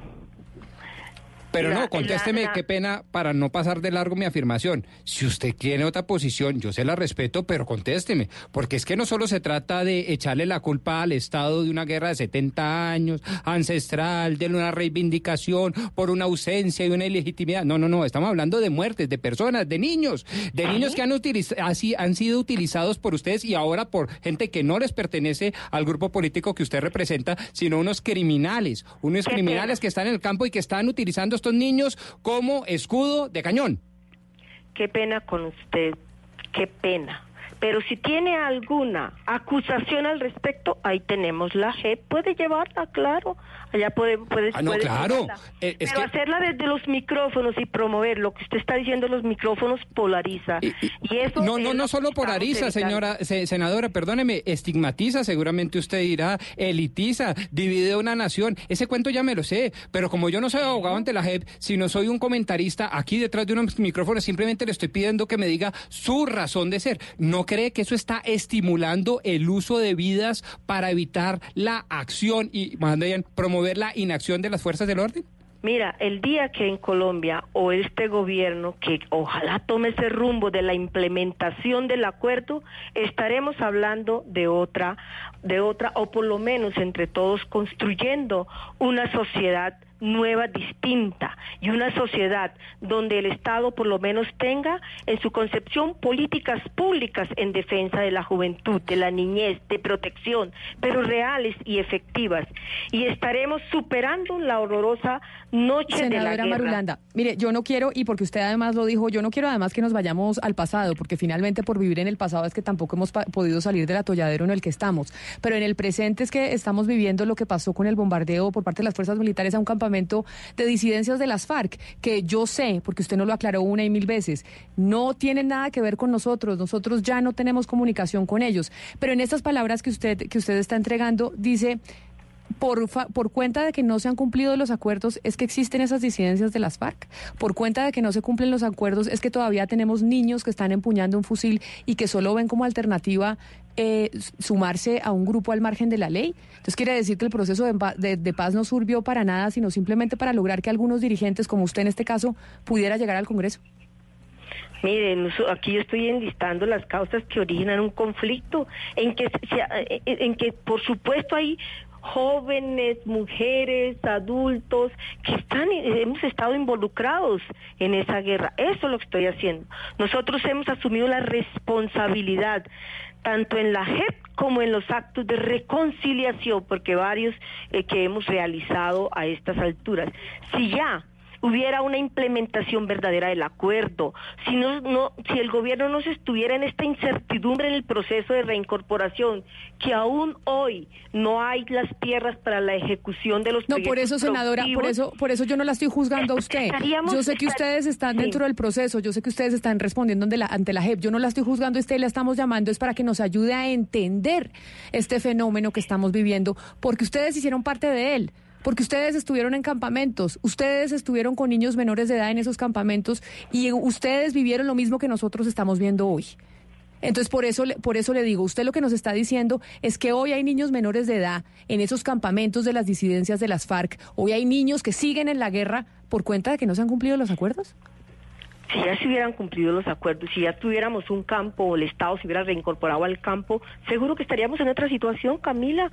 Sí, claro, porque es que el conflicto persiste. Pero entonces ahí, como, pero entonces ahí, doctora, pero, pero ahí, senadora, senadora Sandra, entonces no estarían ustedes, como lo, como lo en- entendí que decía el, el doctor Eder, no estarían ustedes condenando este reclutamiento de menores por parte de las disidencias de las FARC. Yo y no dije, creen que deben, dije, que deben claro, condenarlo abiertamente y decir aquí no hay nada, así no haya presencia estatal, no hay nada que justifique el reclutamiento de un menor e involucrar a un menor de edad en la guerra en Colombia. Yo hace rato te lo dije, claro que nosotros condenamos el reclutamiento forzado. Claro que también lo hizo el Estado y sus grupos paramilitares, claro que lo condenamos. ¿Sí? Yo ya te lo dije hace rato, sí señora. Lo que pasa es que ustedes no reclutan. Ustedes simplemente cuidan a sus menores o cuidaron. Estoy hablando del pasado. Ahora, mirando Sí, hacia ya futuro. no, por- porque Sí, ya no nos vamos a- listo. o sea, el proceso de paz se firmó, no tiene sentido pero perdón, seguir eh, acusando a la acepto, senadora. acepto. No, yo no la estoy acusando, ni más faltaba. No, yo, creo que la senadora se reincorporó y está cumpliendo su palabra y hay que custodiarla. Hay que defenderla como la demás. Ni más faltaba. Simplemente estoy tratando de entender su forma de razonar. Dice la senadora que ellos, eh, digamos, reprochan el reclutamiento forzado, que ellos en su pasado no lo hicieron porque simplemente los Pero cuidaban. con y les todo daban respeto. Rodrigo, yo Y conocí- creo que eso no es verdad. Yo conocía decenas y no centenares de desmovilizados que fueron reclutados forzosamente de 8, 9, 10 años. Si quieren les puedo dar una lista bien Claro, completa para que Eder, los llamen y hablen con eso- ellos. yo, eso- yo lo único, yo lo único que pido y lo vuelvo a pedir, ya le pido como cinco veces.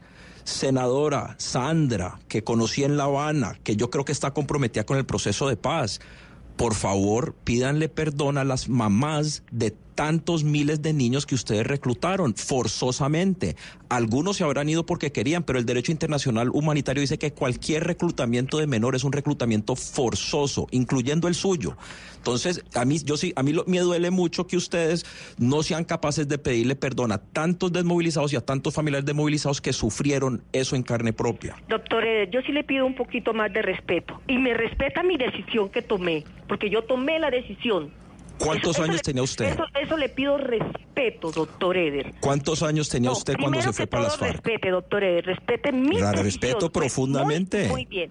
¿Sí? Eso. Eh, empecemos por ahí, para poder reconocernos, ¿sí? Y si usted tiene esos listados, yo ya te dije, doctor Eder, llévalos a la JEP.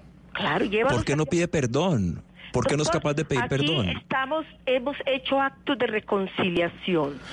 ¿Por qué no puede decir pido perdón a los familiares de los miles de niños que reclutamos siendo menores de edad? Porque yo no soy una caja de resonancia de lo que repiten y repiten una mentira. Pero usted, usted no, ellos no se sienten culpables, doctor Usted va a decir que no, es cierto que había miles de menores en las FARC. Nosotros, nosotros sí pedimos perdón por nuestros hechos y lo estamos haciendo, lo hemos hecho. Y a las madres de los niños que reclutaron les han pedido perdón porque muchas me han dicho que no. hecho, doctor Eder, perdóneme, perdóneme. Lo hacemos cuando la gente nos convoca, pero no cuando nos están haciendo un juicio por la radio. Y es que y es que precisamente doctor Eder acá sin tomar partido por ninguna de las partes que no es, no es la función que nosotros tenemos aquí en estos micrófonos, sí es y por eso convocamos a la senadora Sandra para entender lo que pasó, porque ya pues del pasado se están cumpliendo los acuerdos en la JEP, ya eh, estarán pidiendo perdón en los sitios en donde tienen que pedir eh, perdón, pero entender qué es lo que está pasando hoy, hoy, con esos menores que están en armas, con esos menores que terminaron siendo asesinados y que son niños de la guerra hoy, en pleno noviembre de 2019, dos años después de la firma del acuerdo de paz. Y por eso, senadores, que queríamos llamarla para que usted nos ayudara a entender, a entender qué es lo que está pasando. Y esa es la razón por la cual nosotros nos comunicamos con usted, senadora Sandra. Gracias, Camila. Gracias. Pero yo lo que viví, que no debemos repetirlo. Por eso digo que simplemente el acuerdo estaremos superando las causas que han originado todos estos fenómenos que usted acaba de mencionar, seguro, con la implementación del acuerdo. ¿Y por qué? Porque soy radical ahí, porque es que el campo, si se reincorpora el Estado allá, si llega con salud, con educación sobre todo para los jóvenes, con proyectos para esos padres, seguro que tendremos un campo moderno y unos muchachos profesionales y ocupados, por lo menos, de cultivar la tierra.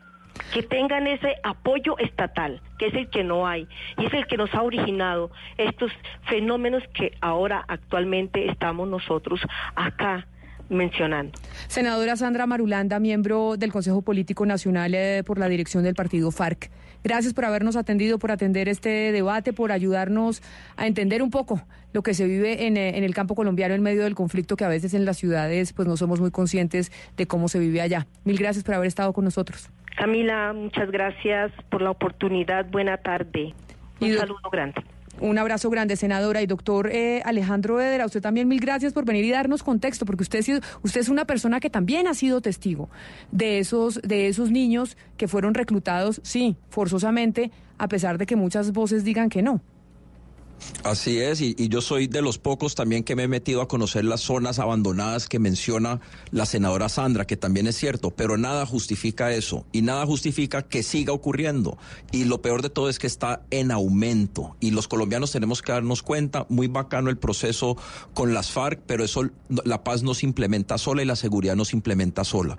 Y no, no olvidemos también dónde van las responsabilidades. Al fin y al cabo nosotros somos una democracia, nuestras instituciones tienen que funcionar bien si hacen algo malo hay que condenarlas, pero para algo como lo que ocurrió hace un, par de meses en el Caquetá, eso es culpa de quienes reclutaron. El Estado sí tiene responsabilidad en que tiene que prevenir el reclutamiento y que ha debido informar, pero no olvidemos quiénes son los que están violando los derechos humanos y el derecho internacional humanitario. Doctor Alejandro Dedera, usted también mil gracias por haber estado con nosotros hoy aquí en Mañanas Blue. Lo que no se nombra no existe. Por eso aquí en Mañanas Blue queremos recordarlos por su nombre. Ángela Gaitán, 12 años. Sandra Vargas, 16 años. Diana Medina, 16 años. José Rojas, 15 años. John Pinzón, 17 años. Wilmer Castro, 16 años. Abimiler Morales, 17 años.